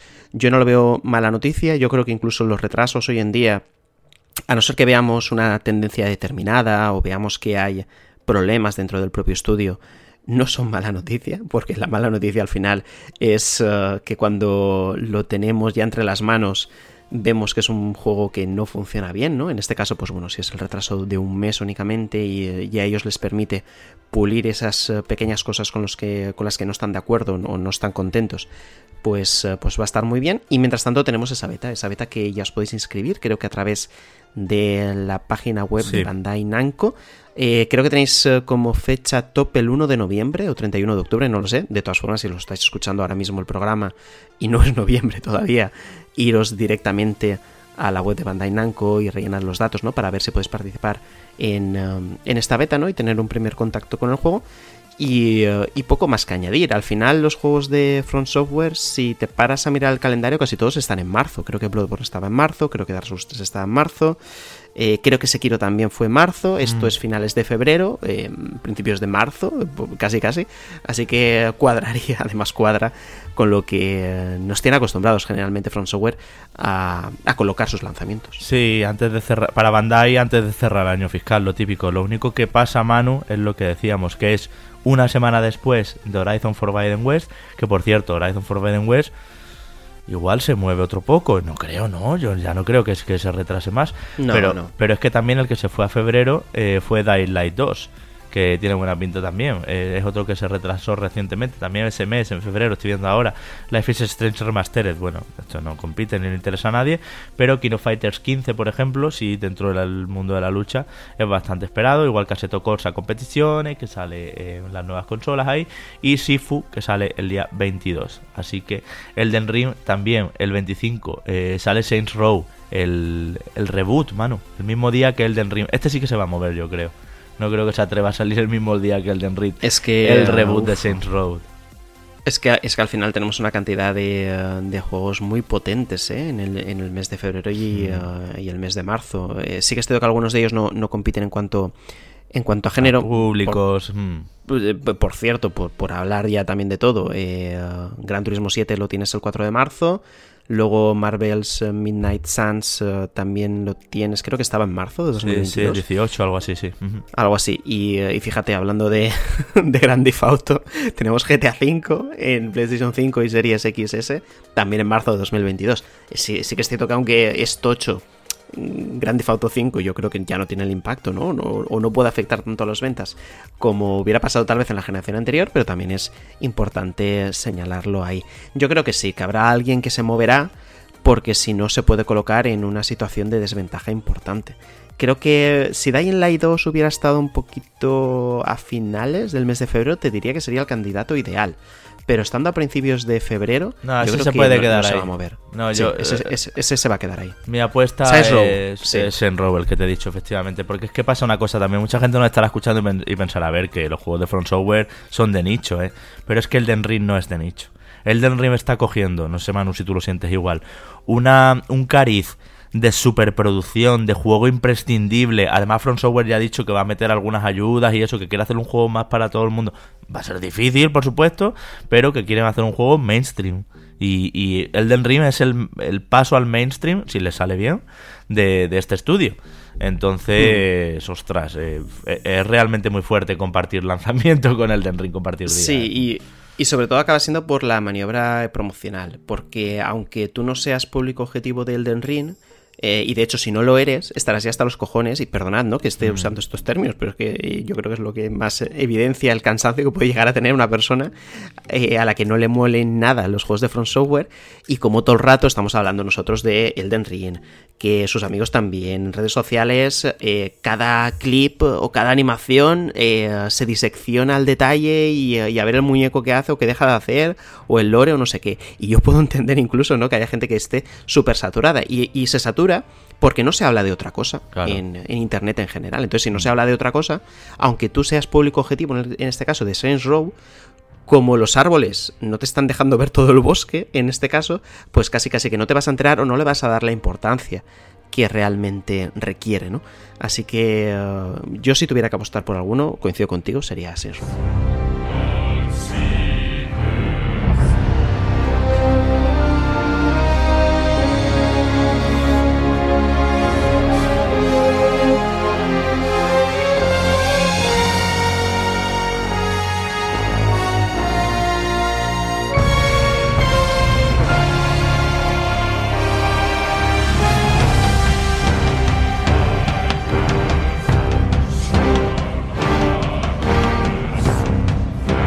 pasamos ahora a hablar un poquito de Kratos y de God of War, el juego de 2018, juegazo, ya sabéis que nos encanta. Eh, ha anunciado estos días, ha confirmado que nada menos que 19 millones y medio de copias, casi 20 millones de copias, y eso que es un juego exclusivo de PlayStation 4, eh, ha conseguido vender. Y además se confirma, Manu, que llega a PC. Es el siguiente, tras eh, la colección de Uncharted de esta, bueno, colección, que incluye el 4 y el legado perdido, mm. tras Days Gone, tras Horizon Forbidden West, tras 505 Games llevando eh, Death Stranding, en fin, cada vez más juegos PlayStation están en PC. Parecía uno de los de los pesos pesados, eh, God of War, no, eh, uno de los juegos que no era tan fácil llevar a PC en el sentido de fácil de siempre, no es un port, además bueno, pues se desarrollan en PC, sino que PlayStation lo iba a querer, mm, iba a ser más, iba a ser más celosa con él, iba a querer guardárselo en exclusiva para consolas PlayStation, pues no, aquí está también. Yo creo que el próximo ya es de Last of Us 1 y 2 y, ya estaría. Eh, ¿Qué te parece? Primero, 19 millones y medio, qué barbaridad de God of War. Qué burrada. Qué burrada. El dato de ventas me parece increíble para un juego de un solo jugador, eh, que estamos hablando de 20 millones eh, casi casi, y eh, yo creo que es una buena noticia para la gente como nosotros que nos gustan las aventuras, ¿no? Para un solo jugador, ¿no? Que tal vez en los últimos años no es que no hayan salido, no es que estén denostadas, pero siempre desde el punto de vista empresarial y de la gente con Exceles puede caer la sospecha de que son los juegos menos rentables y seguramente incluso tengan razón, ¿no? Eh, ¿Dónde vas tú con un, God of War si tienes eh, FIFA 2022 que con el foot te da un montón de ingresos, ¿no? Estoy haciendo la comparación más bestia, pero para que veáis más o menos la gente de los Exceles, pues lo que puede ver, ¿no? De un juego de un solo jugador, de uno que pueda interactuar con otros. Pero no solo eso, sino que eh, God of War no ha tenido expansiones, ni DLC, ni hay micropagos, ni leches. O sea que, sí, sí, sí. Es, un producto, es un producto, es un producto a la antigua. Es un producto de los de compra, paga 60 euros y se acabó la, se acabó la transacción entre tú y yo. Pues me parece una, apreciación súper buena. y además, te digo, sí, sí, sí. nos pone en la pizarra, siempre hablamos de no, el superventas, el pelotazo PlayStation, Spider-Man. Eh, PlayStation adquiriendo Insomnia ha adquirido dineros, porque todo lo que hace Insomnia eh, funciona súper bien, Spider-Man, Spider-Man, Spider-Man pues no le anda lejos, ¿eh? God of War de 2018 en cuanto a millones. No sé ahora mismo cuántos millones ha vendido sí. pero por aquí, por aquí andará. Y me alegro también porque... Porque... Me alegro también porque... Mm, eh, God of War eh, es un PlayStation Hits, está a 20 euros de precio estándar ahora, pero nosotros mismos en el canal de ofertas de Telegram de Reconectados, al que por cierto aquí abajo en la descripción tenéis el link de acceso si os queréis meter y solo recomendamos juegos que nos gustan, que nos hemos comprado, es un canal un poquito más personalizado, pero que vais a encontrar buenos chollos, a veces God of War ha estado a 9 euros. O sea que es que también es verdad que es un juego que ha pasado por muchas ofertas, pero que joder, 19 millones y medio ha vendido un juego Manu que está incluido en la colección de Play 5 de, para los del Plus. O sea que mucha, mucha gente ha jugado God of War. Y ahora le quieren dar una segunda vida. Pre-Ragnarok, lógicamente. Eh, llevándolo a PC. Y me sorprende que con bastantes más características de las que podríamos esperar. Características técnicas de lo típico. Formato para ultra wide. Eh, poderle poner mejores tiempos de carga, no sé qué, por los SSD. Poderle poner el 4K 60, tal y cual. no. Eh, le han metido que si el DLSS de Nvidia, que si o sea, tiene un montón de funcionalidades, lo podéis eh, googlear para, para, verlo exactamente todo lo que incorpora. Mm. Y creo que, creo, toco madera, porque no sea como con Horizon, que han tardado, ya está bien, ¿eh? ya está bien la cosa con Horizon en PC, pero han tardado muchos parches en dejarlo fino. Mm. Creo que desde principio se ha hecho un buen trabajo. Esto pasó también con, con Days Gone. Lo que pasa es que Days Gone mm. es motor Unreal Engine y joder, no me jodas, es Unreal Engine, no puede ir mal en PC pero God of War es motor propio también. Y, yo creo que, que, que se va a hacer bien, eh, tocamos madera. De hecho, Javi, tenía yo por aquí apuntadas algunas de esas mejores que tú has comentado, ¿no? Como por ejemplo el tema del 4K y el frame rate que está totalmente desbloqueado para que la gente se lo ajuste como quiera, las sombras con mayor eh, resolución y los reflejos que también están mejorados, el uso de Nvidia DLSS y Nvidia Reflex también, la Con, con, esas eh, pantallas ultra wide. Es decir, que sí, va a ser un. Eh, entiendo yo que debe de ser un trabajo bueno, sobre todo porque lo que pasó con Horizon al final puedo llegar a entender que es lo que puede ocurrir en un primer proyecto cuando se portea por primera vez a PC, que era la primera vez que ocurría con un juego first party de Sony, pero tú tienes un problema o tendrías un problema muy grave si esa calidad de la cual presumes se viera comprometida luego cuando trasladas el juego a PC, ¿no? Entonces, eh, si se tiene que meter esfuerzo en algo, obviamente es que la experiencia que tenga el jugador de PC que no es el, habitual de PlayStation, ¿no? Porque tiene su infraestructura determinada y está acostumbrado a jugar a ciertas cosas y esto le viene de nuevo, pueda llegar a entender que sí, lo que eh, me estáis vendiendo de calidad, pues es cierto, ¿no? Porque el juego me funciona a las mil maravillas. Sobre eh, God of War en PC así en general, vamos viendo cómo se acota o se va acotando un poquito más en el tiempo, ¿no? Los juegos que se, eh, que se trasladan luego a PC. Ya estamos en, unos cuatro años aproximadamente, 3-4 años, desde que God of War apareció en el año 2018 hasta que ahora saliera en PC. Y sobre todo estamos hablando de una vaca sagrada. Claro, claro. Al final, si, si, si nos ponemos a enumerar las franquicias más importantes que pueda tener en la actualidad PlayStation, God of War es una de ellas, está en el top 3, seguramente estando ya este port programado para PC, cualquier cosa cualquier cosa puede ya Exacto. Ir, perfectamente a PC. Es súper significativo. Lo siguiente, Ratchet, Spider-Man, eh, Naughty Dog con The Last of Us, ya puede ser todo. Ahora ya sí que hmm. sí puede ser todo. Porque una cosita es Horizon, una nueva IP, bueno que sí, que Aloy es un personaje PlayStation, pero no es como de toda la vida. Hostia, pero señor Kratos, señor Kratos es una hmm. súper, vamos, eso, es una marca que tenía ahí con celo que no la tocaba nadie. Eh, que de hecho, mm, todo God of War tenía que tener supervisión de Santa Mónica, hasta la Ascension, que no era especialmente eh, buenísimo. Eh, sí, sí, coincido contigo. A mí me parece muy significativo este paso, ¿eh? y que responde un poco a todos esos titulares que nos venían dando, claro, de no, porque queremos llegar a más jugados, porque... y que por cierto, de nuevo, se contrasta radicalmente con una filosofía que decían hace un año de nuestras exclusivas son nuestras exclusivas y tal y cual. Sí, eh, justo eso iba a decir, que desde el punto de vista empresarial la decisión es súper lógica, el hecho de, vale, digámoslo así, he podido vender todo lo posible en, uh, en, la cantidad de usuarios que tengo ahora mismo en, uh, en, mi consola, ¿no? En este caso en PlayStation 4 y PlayStation 5, me voy a ir a otra plataforma que uh, está más, o está muchísimo más democratizada a venderlo ahí también a esta, cantidad de usuarios que seguramente se vean atraídos, ¿no? Esto está muy bien a nivel empresarial, está muy bien también a nivel de que toda persona pueda disfrutar de estos juegos. Yo creo que todo el mundo estaremos de acuerdo en que eh, para qué vamos a, querer que un juego se quede en una sola plataforma si la propia empresa ve además con buenos ojos el hecho de hacerlo multi, entre comillas, y que, y que lo pueda disfrutar todo el mundo. Pero a cambio, es lo que tú dices, se contradicen a ellos mismos y ya no van a poder usar el argumento de que el mejor sitio para jugar es PlayStation 5 o mm. PlayStation 4, porque ya no es así en verdad. Es decir, a lo mejor es el sitio, bajo su punto de vista, el sitio en el que puedas jugar a las mejores cosas antes de tiempo. Pero ya no es el mejor sitio para jugar. Porque, por ejemplo, lo que estamos viendo de God of War, ¿dónde vas a jugar mejor a, a God of War? ¿En PlayStation 5 o empecé con todo esto que acabamos de hablar. Hmm. Y ah. sobre todo, bueno, en, este caso sí que es cierto que el, precio es más barato ahora mismo en PlayStation 4, pero aquí te sale siendo un nuevo lanzamiento, voy a poner muy las comillas, estoy haciendo el gesto con las manos, sale a 50 euros que no son los 80 que te salen en PlayStation 5 ahora mismo un juego de lanzamiento. Ya, de lanzamiento, pero también te digo, o sea, se las ido la olla, ¿eh? 50 pavos un juego en PC que tienes en PlayStation Hits por 20 euros normalmente, pero de vez en cuando por 15 o por 12. Eh, ostras. Sí, está claro. Se las ido mucho la cabeza.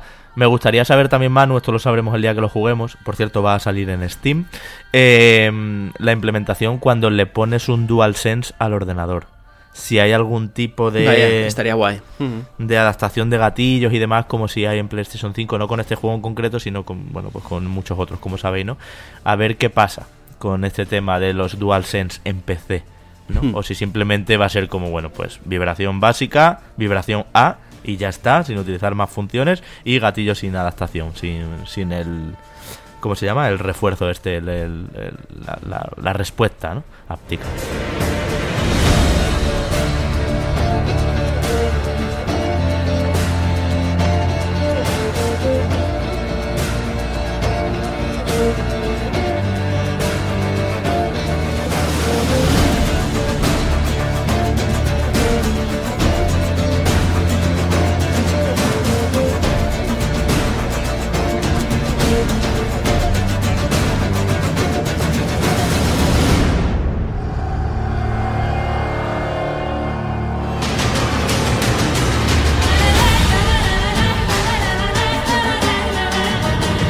Ahora vamos con CD Projekt, que también nos ha dejado buenas noticias que comentar esta semana. Yo lo siento, Manu, pero no vas a jugar a Cyberpunk 2077 hasta 2022.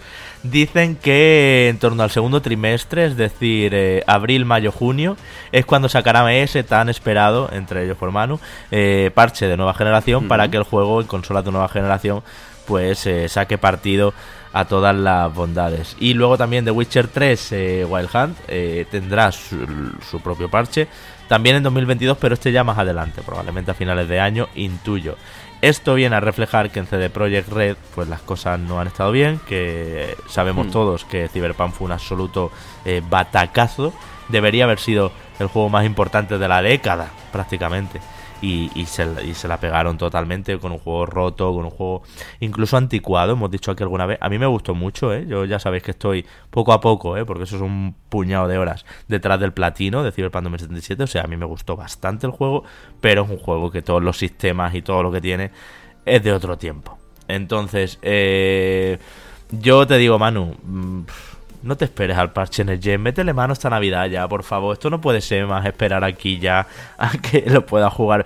Si el juego se ve como Dios en PlayStation 5 ya y te va con, con buen frame rate y todo, no te esperes ya. Mm, me niego, me niego después de lo que llevo ya esperando a jugar, que bueno, sí que juego un poquito, unas cuantas horas para luego en, la review poder eh, preguntarte, ¿no? Sobre todo habiendo visto detalles del juego, ¿no? Que, que, que tú sí que pudiste completarlo al 100%, pero el momento vi lo necesario, lo apagué y dije, mira, eh, o me compro un PC potente para poderlo jugar en PC o me espero a la actualización para Series X o PlayStation Pero 5. Pero ¿tú, qué esperas del patch de nueva generación? Ray Tracing, si el juego es como si ya lo tuviera. Este es como este es como Demon Souls, que no lo tiene sobre el papel, pero es como si lo tuviera. Todos los charcos reflejan en Night City. O sea, ¿qué quieres ya del parche? ¿Qué quieres?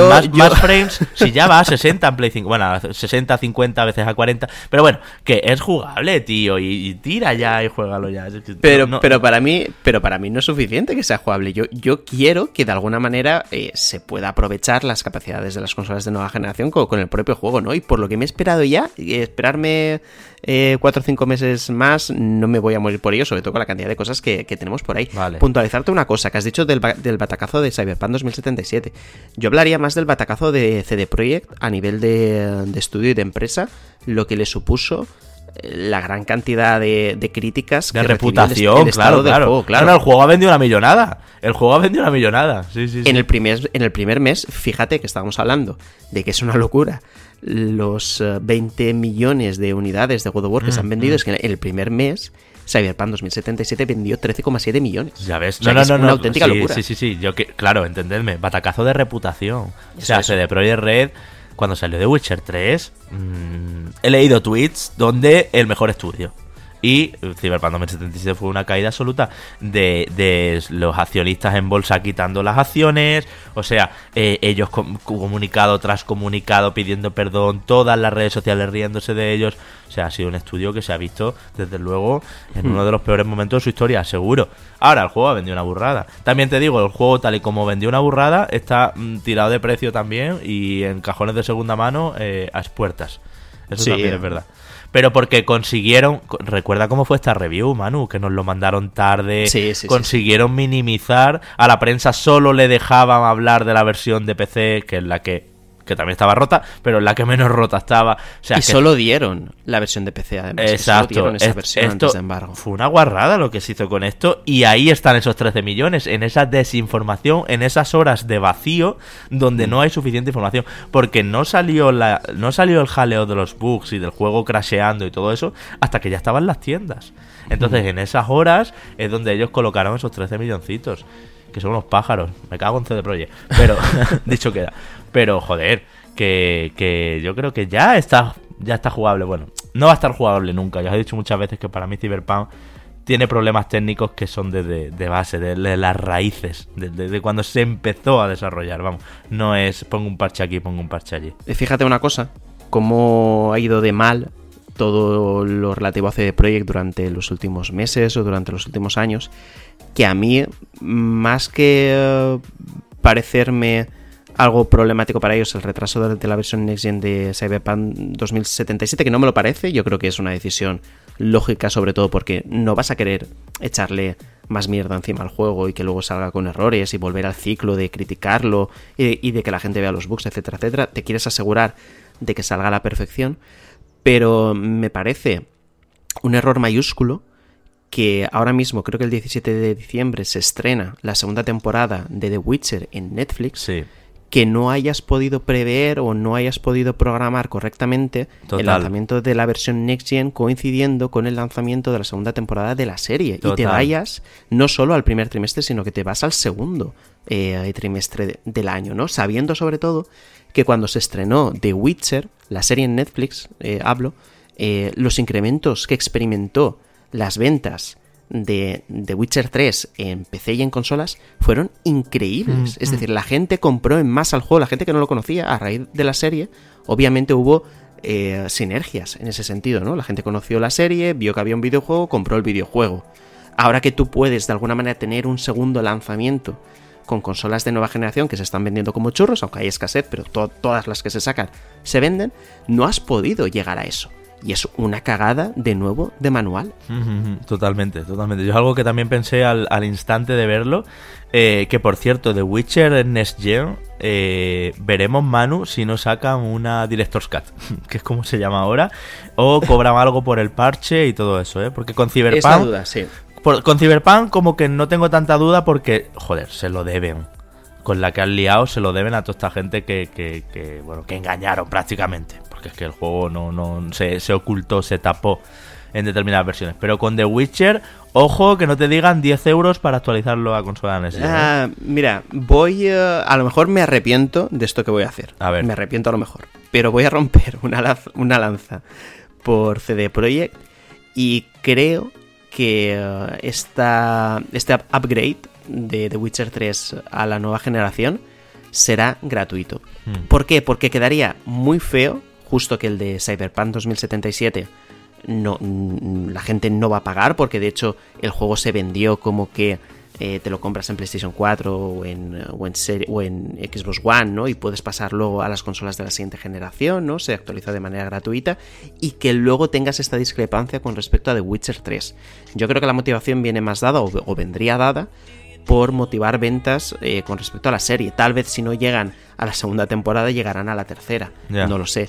Pero fíjate que cuando aparecieron las eh, consolas intergeneracionales, intergeneracionales está bien dicho, bueno, eh, las Pro, las Pro, vaya, One X y, y, PlayStation 4 Pro, el upgrade a nivel de resolución y, y demás, ¿no? Que hubo fue gratuito también. Entonces, mm, voy a arriesgarme y voy a decir que la actualización de The Witcher 3 será gratuita.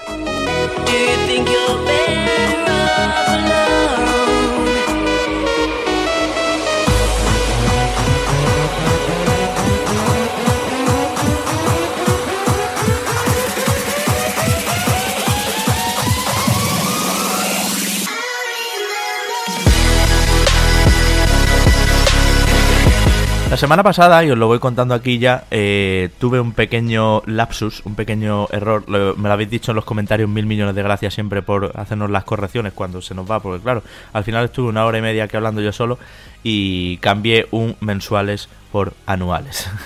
Eh, me refiero a Game Pass, os decía yo que a 13 euros por 30 millones de personas eh, serían 400 millones y yo dije anuales, no, no, 400 millones mensuales.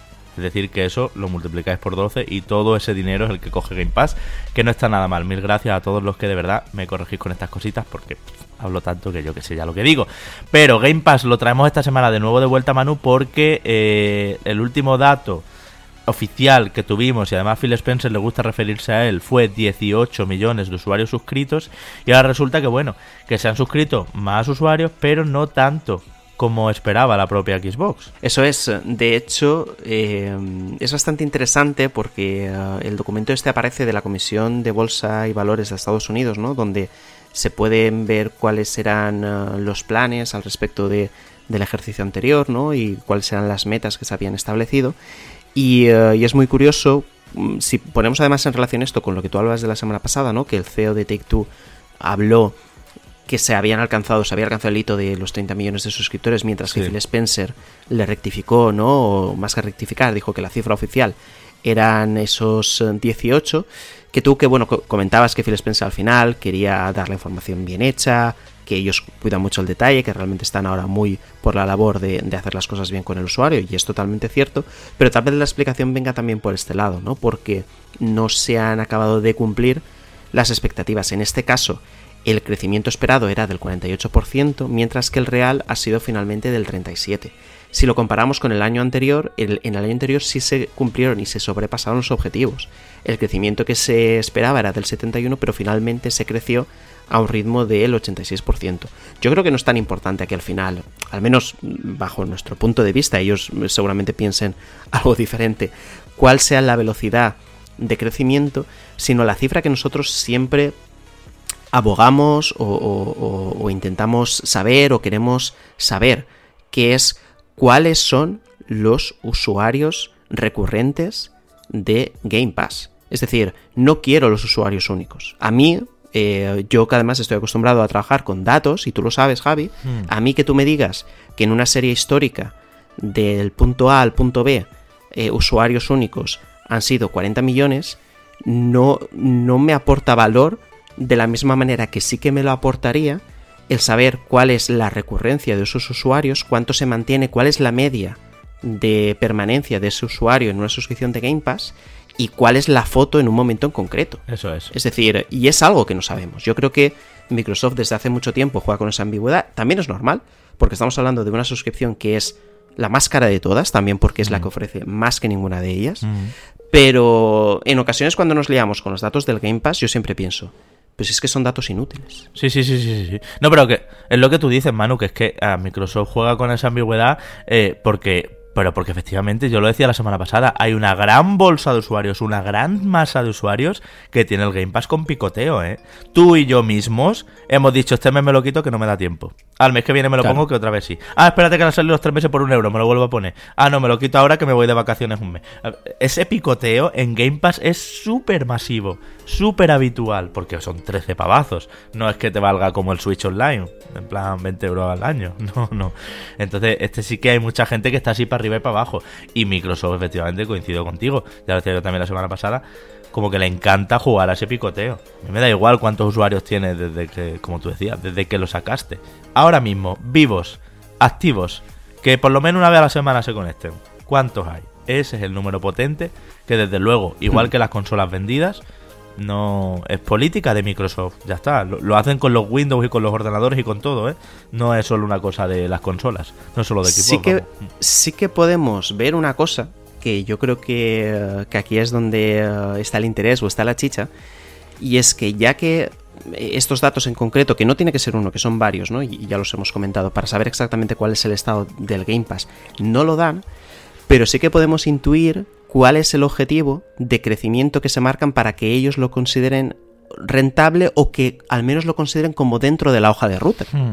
Porque, es decir, aunque nosotros ahora mismo digamos, me da igual, de alguna forma, entre comillas, me da igual la cifra de usuarios únicos que en algún momento hayan sido suscriptores de Game Pass, y sí que podemos ver a través del crecimiento esperado del 48% que ellos entiendan que es la cifra necesaria de crecimiento como para que ellos puedan eh, considerar que se ha cumplido el objetivo planteado por el Game Pass. No sé si me sigues, sí, sí, pero yo creo que a través de esto sí que podemos llegar a ver que al final, obviamente, y esto es una, una obviedad como una catedral, la cantidad de suscriptores o al menos la, el crecimiento que ellos puedan llegar a tener sí que influye de manera muy muy directa con la viabilidad del propio proyecto. De hecho, Axios, que, eh, es uh, la página web informativa al respecto de noticias de Estados Unidos que ha podido desglosar toda esta información, afirma que es muy curioso porque uh, una de las variables que pueden meterse dentro ciertos ejecutivos de Microsoft de cara a motivarles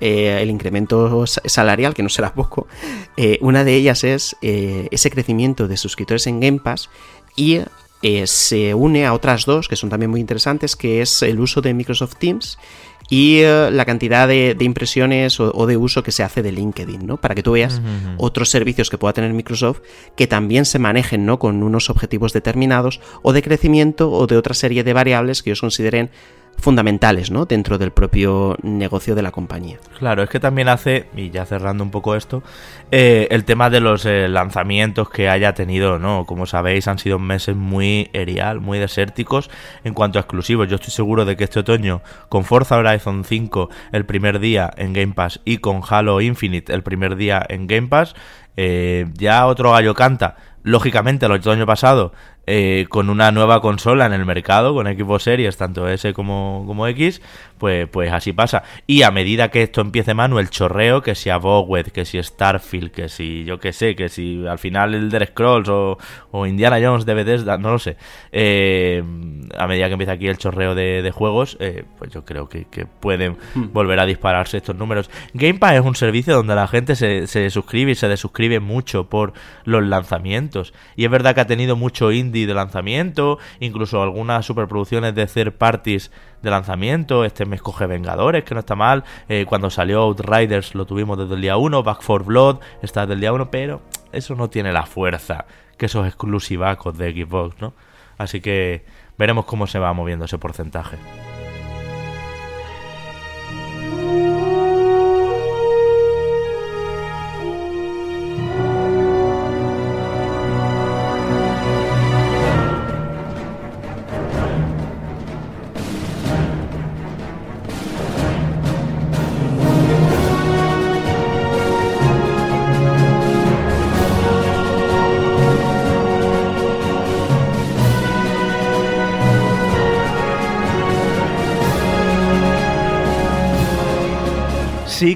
Parvix Magna. Mítica frase que nos ha acompañado en tantos juegos, bueno, concretamente en seis en total, y que eh, ha protagonizado la el tráiler de la película de Uncharted, que ya tiene fecha por fin, 11 de febrero, eh, una semana antes la veremos en Europa, 18 de febrero en Estados Unidos, si no me equivoco, y que, Manu, qué sensaciones te ha dejado, porque recomiendo a todo el mundo que vea el tráiler, aunque es verdad que es el típico tráiler, primer tráiler, que dura dos minutos y te cuenta media película, pero está hasta arriba de referencias y de situaciones que hemos vivido en los juegos. De hecho, a mí me ha dado la sensación, Javi, no sé si a ti, de meter todos los uh, momentos over the top de la saga Uncharted en una coctelera, moverlos todos y uh, que lo que salga fuera la película, ¿no? Y un poco es así, porque he visto cosas de, del tercer Uncharted, eh, hay referencias al cuarto, ¿no? Como por ejemplo el, el nombrar a Sam, el, sí. el, hermano de Drake. Hay también una escena con, uh, con los barcos eh, piratas de Uncharted 4. Es decir, hay, hay un montón de. Y la de la subasta de la cruz. Sí, la sí. subasta, hay por ejemplo. Mucho Uncharted 4, ¿eh? Sí, sí, bastante, bastante. Sí, sí. Tal vez, tal vez incluso eh, únicamente de Uncharted 3, la escena esta del avión que yo creo que es también súper icónica de, de, lo que es la saga, pero en general bastante bien. Tom Holland, he de decir que es un actor que me gusta bastante, que yo creo que, uh, que cae simpático a todo el mundo y que cuando lo ves en pantalla lo hace realmente bien.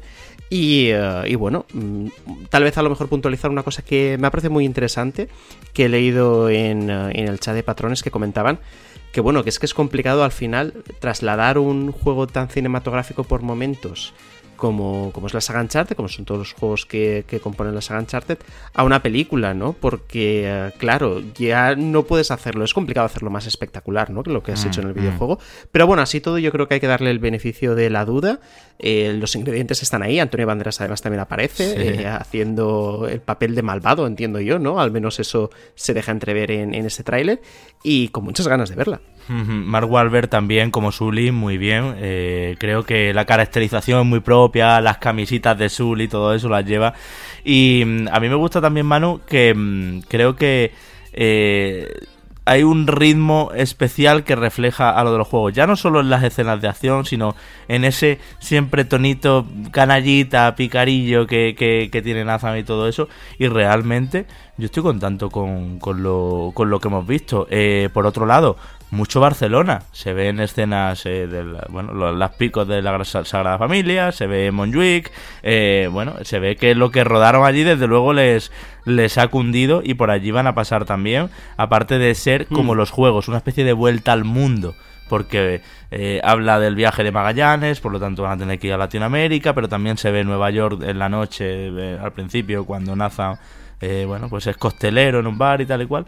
No sé, yo no esperaba que me diera tan buen feeling y creo que a ver toquemos madera vale porque Assassin's Creed cuando vi la película cuando vimos los primeros trailers también como también era como estás qué guapo que de cosas del salto de fe no sé qué la daga esta que tiene cómo se llama la hoja oculta eh, era como super fanservice y luego bueno la película Assassin's Creed tú sabes pero hmm. yo tengo un súper buen feeling ¿eh? me ha dejado muy muy buen sabor de boca de hecho, con respecto a lo que comentas de Barcelona, y sé que es cierto además que sale la Sagrada Familia con un uh, plano que le da bastante importancia. Entendemos que habrá algún, algún capítulo de lo que viene siendo la película, algún fragmento donde se desarrolla ahí, ¿no? Y ya sabemos al final por los videojuegos que eh, cada uno de ellos empieza en una localización y hasta el destino hay como eh, 3, 4, 5 localizaciones más en las que Drake eh, pues eh, tiene aventuras, ¿no? Entonces mm. vas pasando por diferentes lugares de todo el mundo.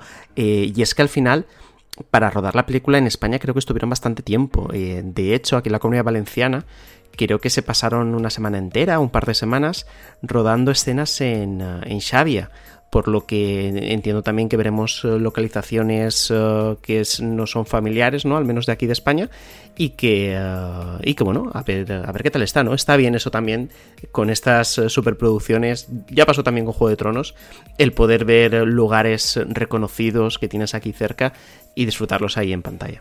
Hmm. Tengo una sorpresa para ti, Manu, ya que estamos aquí de buen rollito. no te lo había dicho, pero he estado jugando a dos cosas a Resident Evil 4 VR. Vaya.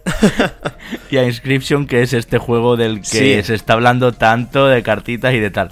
Esto no estaba preparado pero te lo voy a soltar aquí, porque yo me voy de vacaciones, pero no mucho. Tú ya me conoces. Sí, sí, sí. A ver, no me los he terminado, ¿vale? No he tenido tiempo y demás, pero tengo que decirte que han salido bastante bien los dos. Por un lado, Inscription me parece que va a ser uno de los juegos de los que hablemos no tanto como Loop Hero, aunque para mí está viendo... Mm, eh, ¿Cómo se dice? Eh, mm, eh, ah, no me sale. Bueno, retazos de aquello. Un poco un fenómeno y demás porque es un juego súper interesante. Vamos a ver si le damos más y podemos hablarlo con tranquilidad, porque esto de mezclar las cartas con los puzzles y demás eh, es muy muy curioso el juego del creador de Pony Island y, es bastante interesante. Os lo recomiendo por lo que yo he jugado darle un tiempo. Pero Resident Evil 4 VR, sorpresón. Yo sé que no viene a cuento ahora con todo lo de Uncharted que hmm. estamos hablando, pero te lo voy a lanzar aquí y así lo dejamos dicho. Sorpresón, lo bien que funciona en primera persona, tú. Es verdad que es más fácil porque te puedes mover y disparar, algo que rompe totalmente el diseño que tenía Resident Evil 4 y que con lo que estaba hecho originalmente. Pero eh, sí que es verdad que, joder, mm, está muy bien gestionado los inventarios para jugarlo en VR. se ve más o menos como, como el de GameCube o con el de, como el de PC, que serían como los que mejores se ven y todo eso. Y tampoco está el capítulo de Alagón, ni el modo mercenario, ni todo eso, solo la campaña principal pero estoy francamente sorprendido de cómo con las Oculus se puede jugar a un juego que era en tercera persona, lo bien que lo han llevado a la primera persona. Así que si alguien tiene monillo y picorcito Ah, después de jugar Resident Evil Village eh, el la pasada primavera, de Resident Evil 4 en VR, tengo que decir que funciona muy, muy bien. Es más fácil porque se ha roto el rollo de no te muevas mientras disparas. Además, se apunta muy fácil a la cabeza, haces eh, fácil los gestos y tal. Pero cada arma se recarga de una manera. Los puzzles que eran de pulsar botones y tal tienes que pulsarlos tú en primera persona, ves ahí el panel de botones delante tuya y pulso este, pulso el otro. No sé, está muy bien resuelto, ¿eh? Sorpresón con Resident 4. Pues mira, me lo podrías haber dicho porque justamente esta semana, y, me estoy quedando loco, ¿no? Por, por, por esta la sorpresita final, sí, sí, por la sorpresita final, porque yo tampoco te había dicho que yo esta semana había vuelto a desempolvar mis Oculus Quest y estaba otra, otra vez pues dándole caña, ¿no? Y sobre todo porque eh, esto que vuelves de vacaciones y dices, madre mía, me he echado a comer, eh, he subido un par de kilos, no sé qué, voy a ponerme otra vez a hacer ejercicio, a hacer dieta y tal. ¿Y qué pasa? Que tienes como el Apple Watch que te dice, bueno, eh, tu objetivo de calorías es de 700 y te quedan 100 calorías al final del día para alcanzarlo. Y dices, ¿qué hago? ¿Me salgo a la calle a caminar? No me da la gana. Eso, después de cenar por la noche, no, pues, pues no te apetece. Entonces, ¿qué haces? Coges las, las Oculus Quest, mm. te pones el Beat Saber y te empiezas a dar unos cuantos espados hasta que por fin te vibra el Apple Watch y te dice, oye, que ya has cumplido el objetivo, que ya puedes dejar de hacer cosas, ¿no? Entonces, esto mola porque, mira, ya tengo al confirmarme tú que, está bien, que yo era una duda que tenía. No, no, muy bien, muy bien. Sí, sí. El hecho de cómo pudieran trasladar la experiencia de Resident Evil 4 aquí en realidad virtual, sobre todo porque casi casi que tampoco es que lo hayan promocionado muchísimo el lanzamiento en, realidad virtual y ya sabes lo que ocurre, ¿no? Cuando algo tiene o suele tener una promoción más escueta o más barata, entre comillas, tal vez es que a lo mejor pues no valga la pena tanto, ¿no? el, promocionarlo en este caso no es así, en este caso al final, eh, según esto ha salido guay, así que me lo apunto a la lista para darle caña a, las Oculus Quest, ¿no? Más de, de Beat Saber, que también pueda echar un par de un par de horitas a lo mejor a la semana, eh, pues matando zombies. Y vas a quemar calorías porque, eh, ¿te acuerdas el movimiento de abrir una caja, las cajas de madera con cuchillazos, ¿no? Pues tienes que hacer tú los cuchillazos, por supuesto. Pero te digo una cosa, cuando jugué Inscription, aquí un poco mezclando los dos juegos con los que estado, me acordé demasiado de ti. Vale, Manu, deberes, no juegues a Inscription porque no te quiero viciándote algo hasta que salga Battlefield 2042 porque ya te pierdo del todo. Inscription es un roguelite de cartas, pero nada que ver con Slade Spire. Creo que te va a gustar muchísimo más. Aquí, bueno, Slade Spire nos pareció bien, pero tampoco somos unos locos de Slade Spire. Pero Inscription es muy tuyo, Ojo, no te acerques. Sí, sí, mal estás haciendo, de hecho, diciéndome que está tan bien. No, no, tú al Resi. ¿no? Porque es un... Al Resi que te tienes que mover, que has comido mucho en Noruega. De hecho, de hecho, aparte te voy a decir que estoy como adelantando deberes porque eh, estoy ya escuchando la banda sonora, ojo, cuidado, de Forza Horizon 5. ya cuando cojo el coche estoy en modo, vale, eh, ya me he escuchado el podcast de marketing que suelo escuchar, ya me he escuchado esto otro, vale, pues ahora eh, me pongo la banda sonora de Forza Horizon 5 y ya hablaré de ella, ya hablaré de ella cuando salga el análisis, pero bueno, que voy haciendo cuerpo, ¿vale? Para, para uno de los juegos o, el juego que más espero de lo que queda de año, seguramente. Muy bien.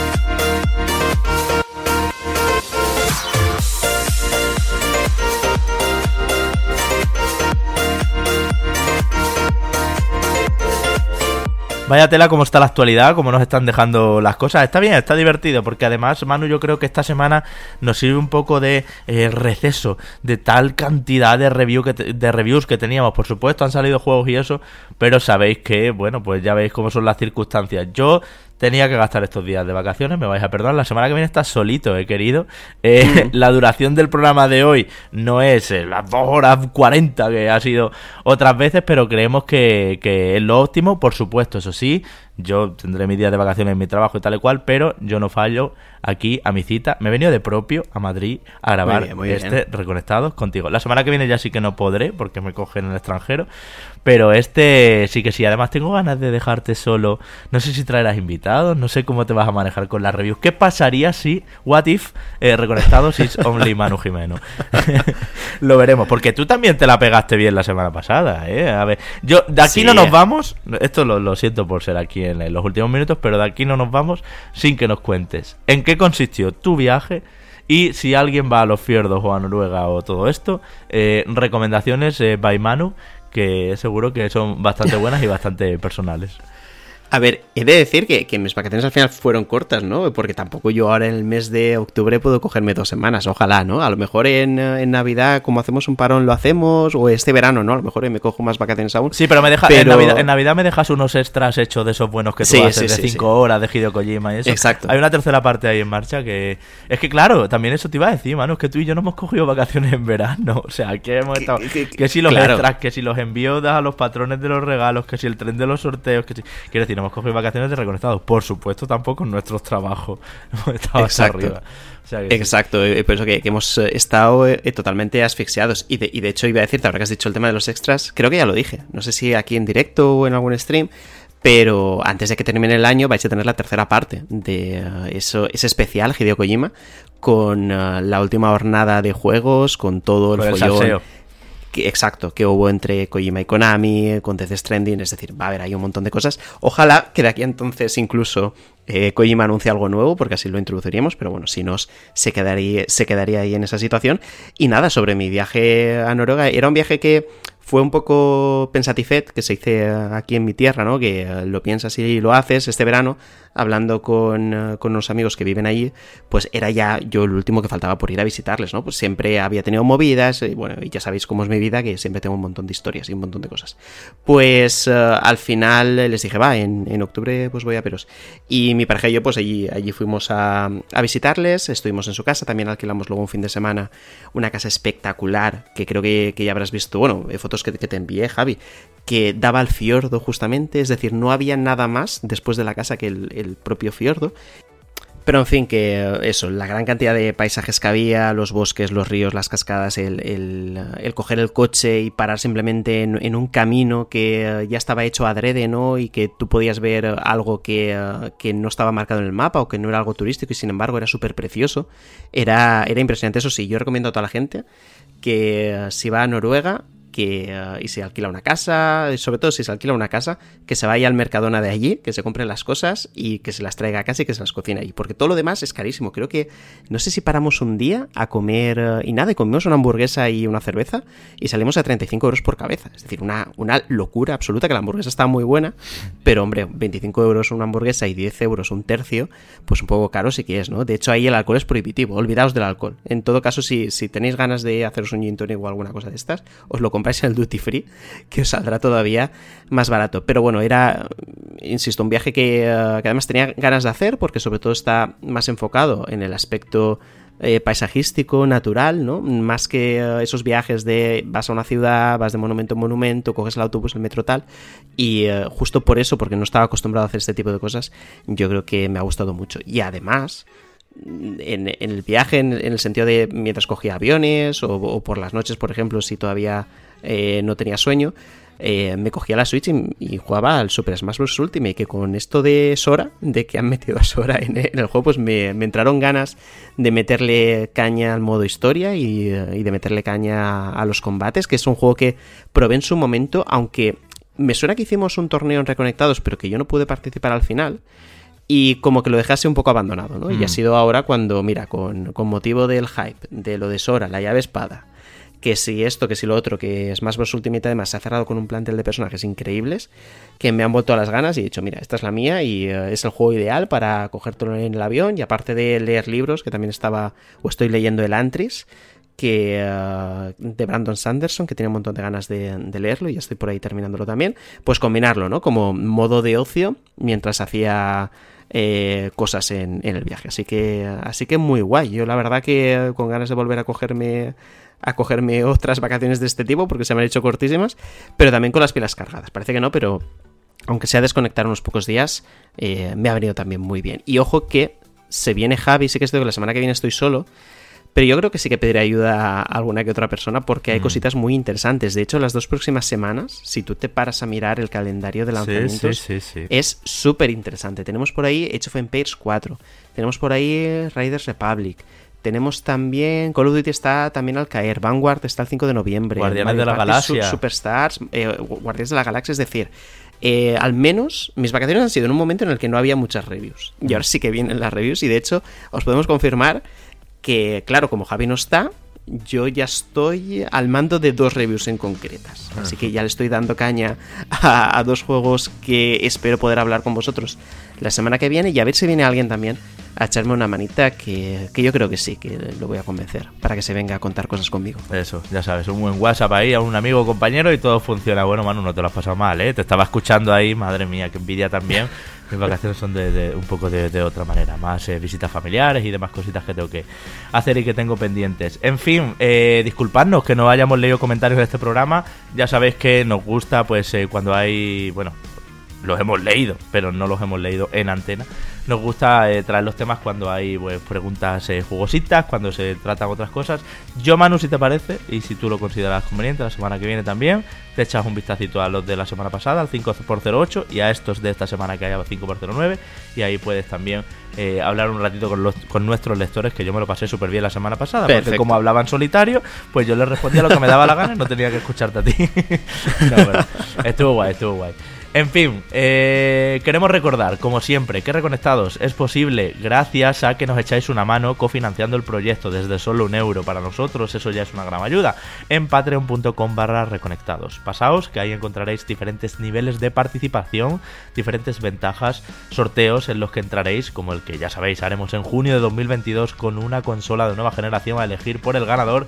Y en definitiva, todo sobre cómo unirse a esta familia. Familia en la que siempre destacamos a nuestros Patreons de nivel 3, como son Sacamuelas SSJ, Adrián Bonet, Eduardo Balbís, Chapo, Pablo L, Eni, Manuel Jiménez, Mauro Pastorino, Alan Saez, Yosularius, Rincheto, José Antonio Ramos, Garru, Garanday, David G, Saúl Rivero, Simán81, Jonathan Contreras, en Empezamos Manu, en Turquía me puse pelo, Arwak, Jorge Rodríguez, Cata, Kratos81, Timador Tendo 64, eh, Paico, Spi9, Nercamud, Panceto Gafas, Mineria 51, Solari 21, Luis Soyer, Tranco 251, eh, Javi PG, Alex García, Carlos García Lastra, Venga, ahora sí te voy a leer esta vez entero. Alex Bepollón, eh, DJ Rodri, Jesús Prieto, Los Juegos Ordenados Alfabéticamente Besugo, Antonio Camí Martínez, eh, Salvador Escriba, Pepe Lésar, El Sacapuntas, Marcarilla, Oscar, Sergio Benítez, Alberto Escolano,